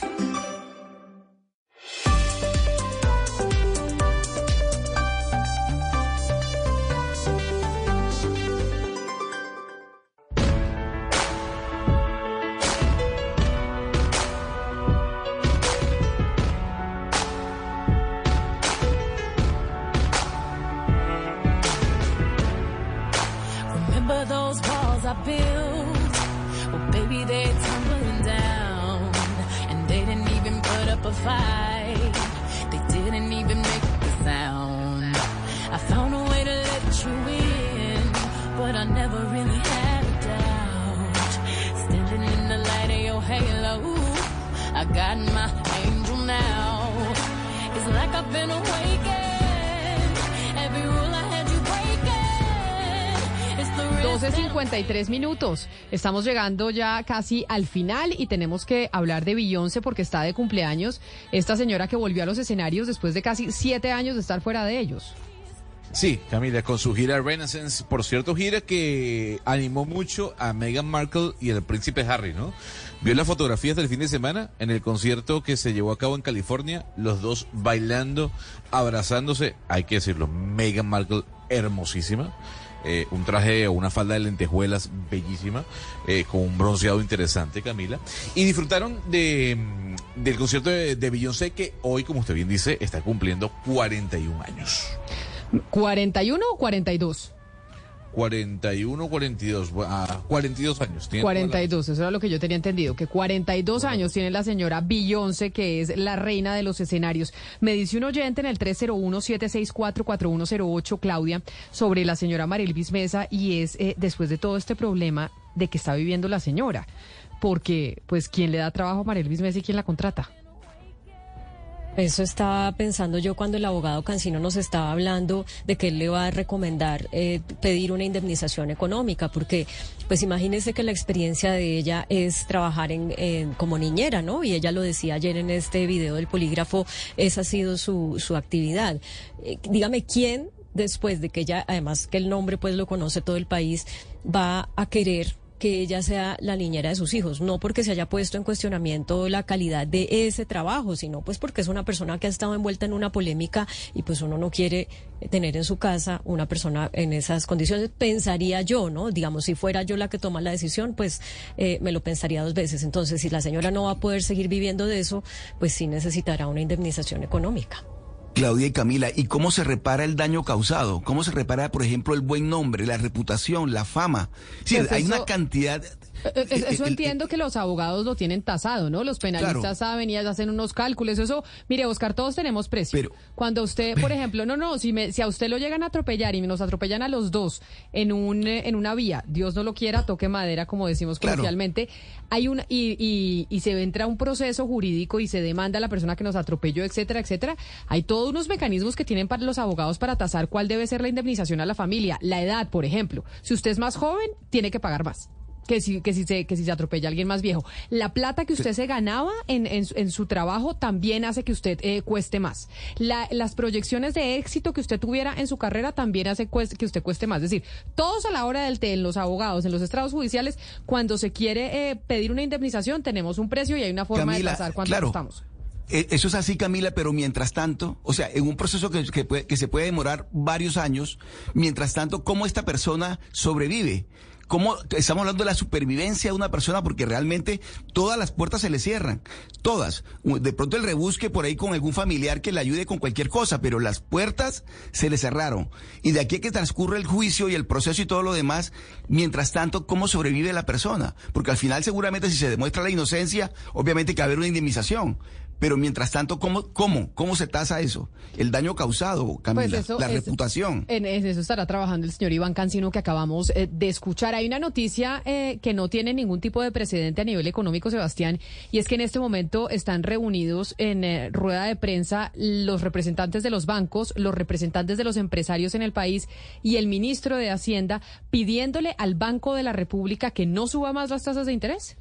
que las baje, que trace una ruta eh, y visible para que se bajen las tasas de interés, que ahorita cuando, cuando estábamos con el doctor Clavijo nos contó, está ahorita en 13.25% y fue una rueda de prensa, Camila, realidad muy inusual. Lo que pasó fue histórico, fue Bruce McMaster por parte de la Andy, Jonathan Maragón por parte de Asobancaria y Ricardo Bonilla por parte del gobierno, quienes hablaron de primero los gremios y se alinearon en el, mi- en el mismo mensaje de que se tiene que bajar la tasa de interés, que recordemos de un Banco de la República que tiene siete miembros y que, y que bueno, y que tomará la decisión cuando estime oportuno. Me parece muy mal hecho. Pues sí, porque imagínese la presión que se le está haciendo al Banco Central, Muy que hecho. supuestamente debe ser independiente. Cuando oye usted unos gremios, por ejemplo, en Estados Unidos, pedirle al Banco Central de Estados Unidos que bajen las tasas de interés Sí. o que no las sigan subiendo? No, y además, pues no, no es una opinión suelta, como po- podemos invitar acá a Malagón y él nos dice, bueno, podría ser bueno que bajen la tasa de interés, pero ya hacer una rueda de prensa conjunta, coordinada, Una con el declaración mensaje, como gremio con el me mensaje parece directo. muy preocupante. Y la inflación sigue altísima. Tenemos a la vuelta de la esquina el fenómeno del niño, las presiones inflacionarias todavía del aumento de la gasolina que subió 400 pesos el sábado, eh, una inflación que baja cuentagotas, entonces es decir, ahorita ponerse en eso sin la certeza de que la inflación se va a reducir, si, si es temerario. Y acá, pues en, en algunos chats en los que estoy Camila con, con gente del tema y tal, sí, sí, como que no está bien hecho, no, no, no está bien hecho. Una presión indebida al Banco de la República, desde el sector bancario, desde el sector industrial y desde el gobierno nacional para que baje las tasas de interés. Esto se ha visto en otras partes, sería bueno analizarlo, esta presión que aquí en Colombia no la habíamos visto al Banco Central, que debe ser independiente y que su función principalmente es mantener baja la inflación. Tenemos, Lucas, eh, información sobre Sí, las motocicletas. Here's to feeling that we belong and feeling part of something bigger. Here's to being there for each other and finding friends who become family. Here's to the talkers, the listeners, and the cooks. Absolutely the cooks. Here's to the ones we can't imagine not knowing. And here's to all the wonderful and powerful things that happen when we come together. Here's to us, all of us. To learn more, visit mychinet.com. Hi, soy Anthony. Primera vez en el grupo de apoyo Old Spice. Hola, Anthony. Mi novia está actuando raro últimamente, duchándose más, huele bien, demasiado bien. Ella lo niega, pero creo que está usando mi Old Spice Gentleman's Brown Sugar and Cocoa Butter Exfoliating Body Wash para el cuerpo. Sí, sí. Old Spice Gentleman's Brown Sugar and Cocoa Butter Exfoliating Body Wash para una exfoliación y una hidratación de 24 horas. Los hombres también tienen piel. Discover credit cards automatically double all the cash back you earn at the end of your first year, which means. Wait, wait, wait, hold up. Question for the audio engineer. Go ahead. Did I read that right? Discover automatically doubles all your cash back? Yeah, that's what the script says. So if I get a Discover card right now, I can earn twice the cash back. Apparently. Wait!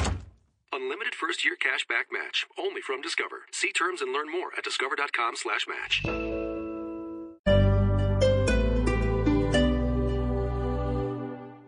Here's to feeling that we belong and feeling part of something bigger. Here's to being there for each other and finding friends who become family. Here's to the talkers, the listeners, and the cooks. Absolutely the cooks. Here's to the ones we can't imagine not knowing. And here's to all the wonderful and powerful things that happen when we come together. Here's to us, all of us. To learn more, visit mychinet.com. Hi, soy Anthony. Primera vez en el grupo de apoyo Old Spice. Hola, Anthony. Mi novia está actuando raro últimamente, duchándose más, huele bien, demasiado bien. Ella lo niega, pero creo que está usando mi Old Spice Gentleman's Brown Sugar and Cocoa Butter Exfoliating Body Wash para el cuerpo. Sí, sí. Old Spice Gentleman's Brown Sugar and Cocoa Butter Exfoliating Body Wash para una exfoliación y una hidratación de 24 horas. Los hombres también tienen piel.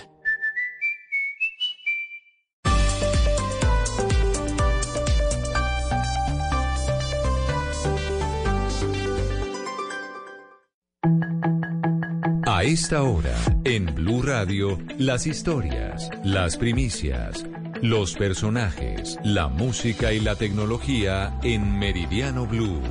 Con Ricardo Ospina, Silvia Patiño y Octavio Sazo. Bienvenidos, buenas tardes, 102. Como siempre es un gusto saludarlos en Meridiano Blue. Hoy comenzando semana, lunes 4 de septiembre. De inmediato con las noticias. Comenzamos con la grave situación de orden público en el departamento de Arauca. Combates entre las disidencias de las FARC y el ELN que habrían dejado hasta ahora 16 personas muertas, niños indígenas heridos en medio de los combates.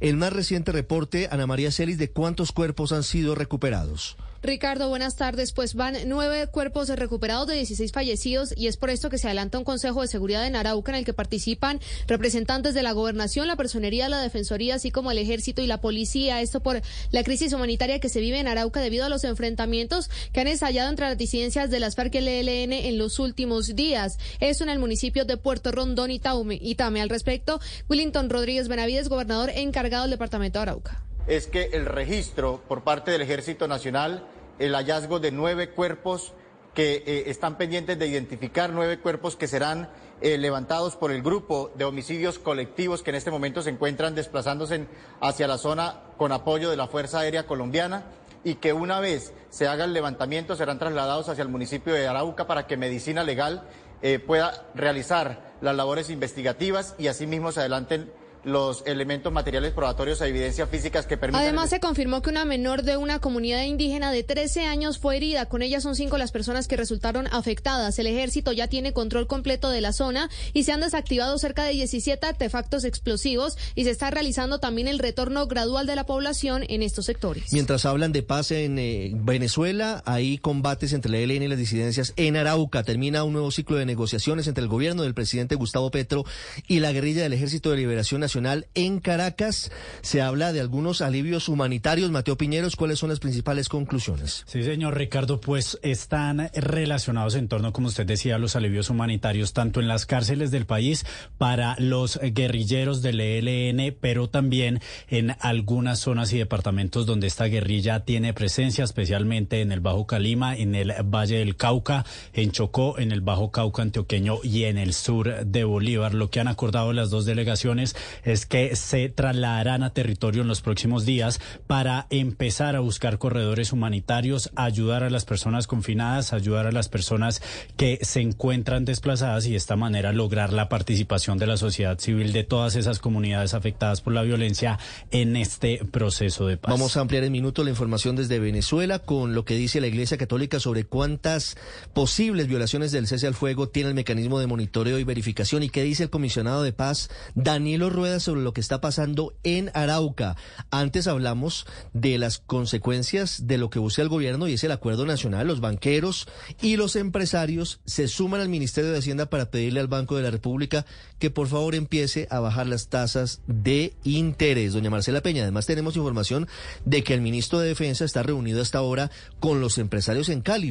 El gobierno intenta acercarse a los empresarios para buscar esos puntos de acu- acuerdo hacia lo que pide el presidente Petro. Así es, Ricardo. Ambas cosas son resultado de la cumbre en Palacio hace unos días entre el gobierno de Gustavo Petro y el Consejo Gremial Nacional. Una de las cosas que ese día se puso sobre la mesa es la necesidad de empezar a hablar de una rebaja en las tasas de interés. Y justo de eso es de lo que habla un comunicado conjunto entre la ANDI, el Ministerio de Hacienda y también Asobancaria, el gremio de los banqueros. Al respecto habló Jonathan Malagón, presidente de, Asobancaria. Las condiciones de liquidez van a mejorar de forma inequívoca. El mensaje es para los que están ahorrando y para comprar una vivienda y que hoy al hacer la simulación no encuentran el cierre financiero por la tasa actual. No desistan, porque en el momento en que vayan a hacer la negociación, las tasas de interés serán Y distintas. además está el otro tema grande que se trató en esa reunión, que fue la preocupación de los empresarios por la inseguridad. Ese día les prometieron que se iban a sentar con el ministro de Defensa y la cúpula, y la cúpula militar. Pues eh, les están cumpliendo, están hasta ahora reunidos en un hotel de Cali. La idea es salir de esa reunión con un plan concreto de acciones sobre cómo garantizar la seguridad para los empresarios en distintas regiones del país. Hugo Mario, ¿cómo va ese encuentro del ministro de Defensa y los empresarios en Cali? Apenas comienza, Ricardo, a esta hora, el gobierno antes ordenó una ofensiva contra la banda criminal La Inmaculada, banda responsable de extorsionar a comerciantes y asesinar y desmembrar a sus víctimas en Tuluá. Al final de ese Consejo de Seguridad, el ministro de la Defensa, Iván Velázquez, reveló que cabecillas de la banda siguen delinquiendo desde la cárcel. Se ha definido en la necesidad de traslado de los presos. Nos informan cerca de 47 presos se encuentran todavía en la cárcel de Tuluá y lo que pretendemos es que se puedan trasladar en todo el país de manera que se les dificulten las prácticas extorsivas y de amenazas a la población. A esta hora, los ministros del Interior y de Defensa comienzan un Consejo de Seguridad en Cali con participación de empresarios y representantes de la bancada parlamentaria de este departamento. Una de la tarde, siete minutos, no está nada contenta. La procuradora Margarita Cabello ya dice que cada vez que emite una sanción a servidores públicos, incluso electos de forma popular, de forma automática las decisiones son descalificadas y catalogadas como una persecución política. Diana, ¿qué más dijo la procuradora allí en Barranquilla? Silvia, durante su discurso en la instalación del Seminario Regional sobre Derecho Disciplinario que se realiza aquí en Barranquilla, la procuradora Margarita Cabello se despachó contra quienes ahora están cuestionando las acciones disciplinarias del Ministerio Público. En este sentido, la procuradora enfatizó que ningún servidor público puede exonerarse de ese fuero insoslayable que es el derecho disciplinario y que ni aún el presidente de la República puede tener algún fuero que lo exonere de un juicio político. Seguiremos sancionando a los servidores públicos, incluidos a los de elección popular. Esa particular forma de pensar, en donde no debe existir un órgano de control, solo puede tener sentido en regímenes totalitaristas o absolutistas. Pues Cabello dijo que no es posible que se descalifique a quienes legal y constitucionalmente tienen el criterio para sancionar a funcionarios públicos, todo bajo el argumento de que son persecuciones políticas. Hay un accidente grave en la vía entre Cúcuta y Pamplona, Juliet. 12 personas fueron trasladadas a centros médicos de Cúcuta luego de resultar heridas en medio de un accidente de tránsito que se presentó en la vía Cúcuta-Pamplona en el sector de la Garita, kilómetro 126. Según informaron fuentes de la Policía de Tránsito que hacen presencia en el lugar, el conductor de una buseta de servicio público perdió el control de la misma y se volcó. Los pasajeros resultaron afectados y continúan recibiendo asistencia médica en el hospital y en otros centros médicos de Cúcuta. Las autoridades también tienen una segunda hipótesis y es que al parecer se presentó desprendimiento de rocas en esta vía y el conductor tuvo que maniobrar el vehículo y se presentó este accidente. Una de la tarde, nueve minutos. Eh, Y en Noticias del Mundo, por primera vez desde hace más de cuatro años, llegó a Venezuela un buque europeo con gasolina que busca frenar la escasez de combustible que de nuevo crece en el vecino país. Esta novedad es consecuencia del alivio de las sanciones de Estados Unidos hacia el régimen de Nicolás Maduro. Santiago Martínez en Caracas. Hola, sí, se trata del buque Minerva de la empresa italiana Eni, cargado con 260 mil barriles de gasolina que llegó en las últimas horas a costas venezolanas para paliar la creciente escasez que de nuevo comienza a sentirse en las estaciones de servicio, sobre todo fuera de Caracas. La novedad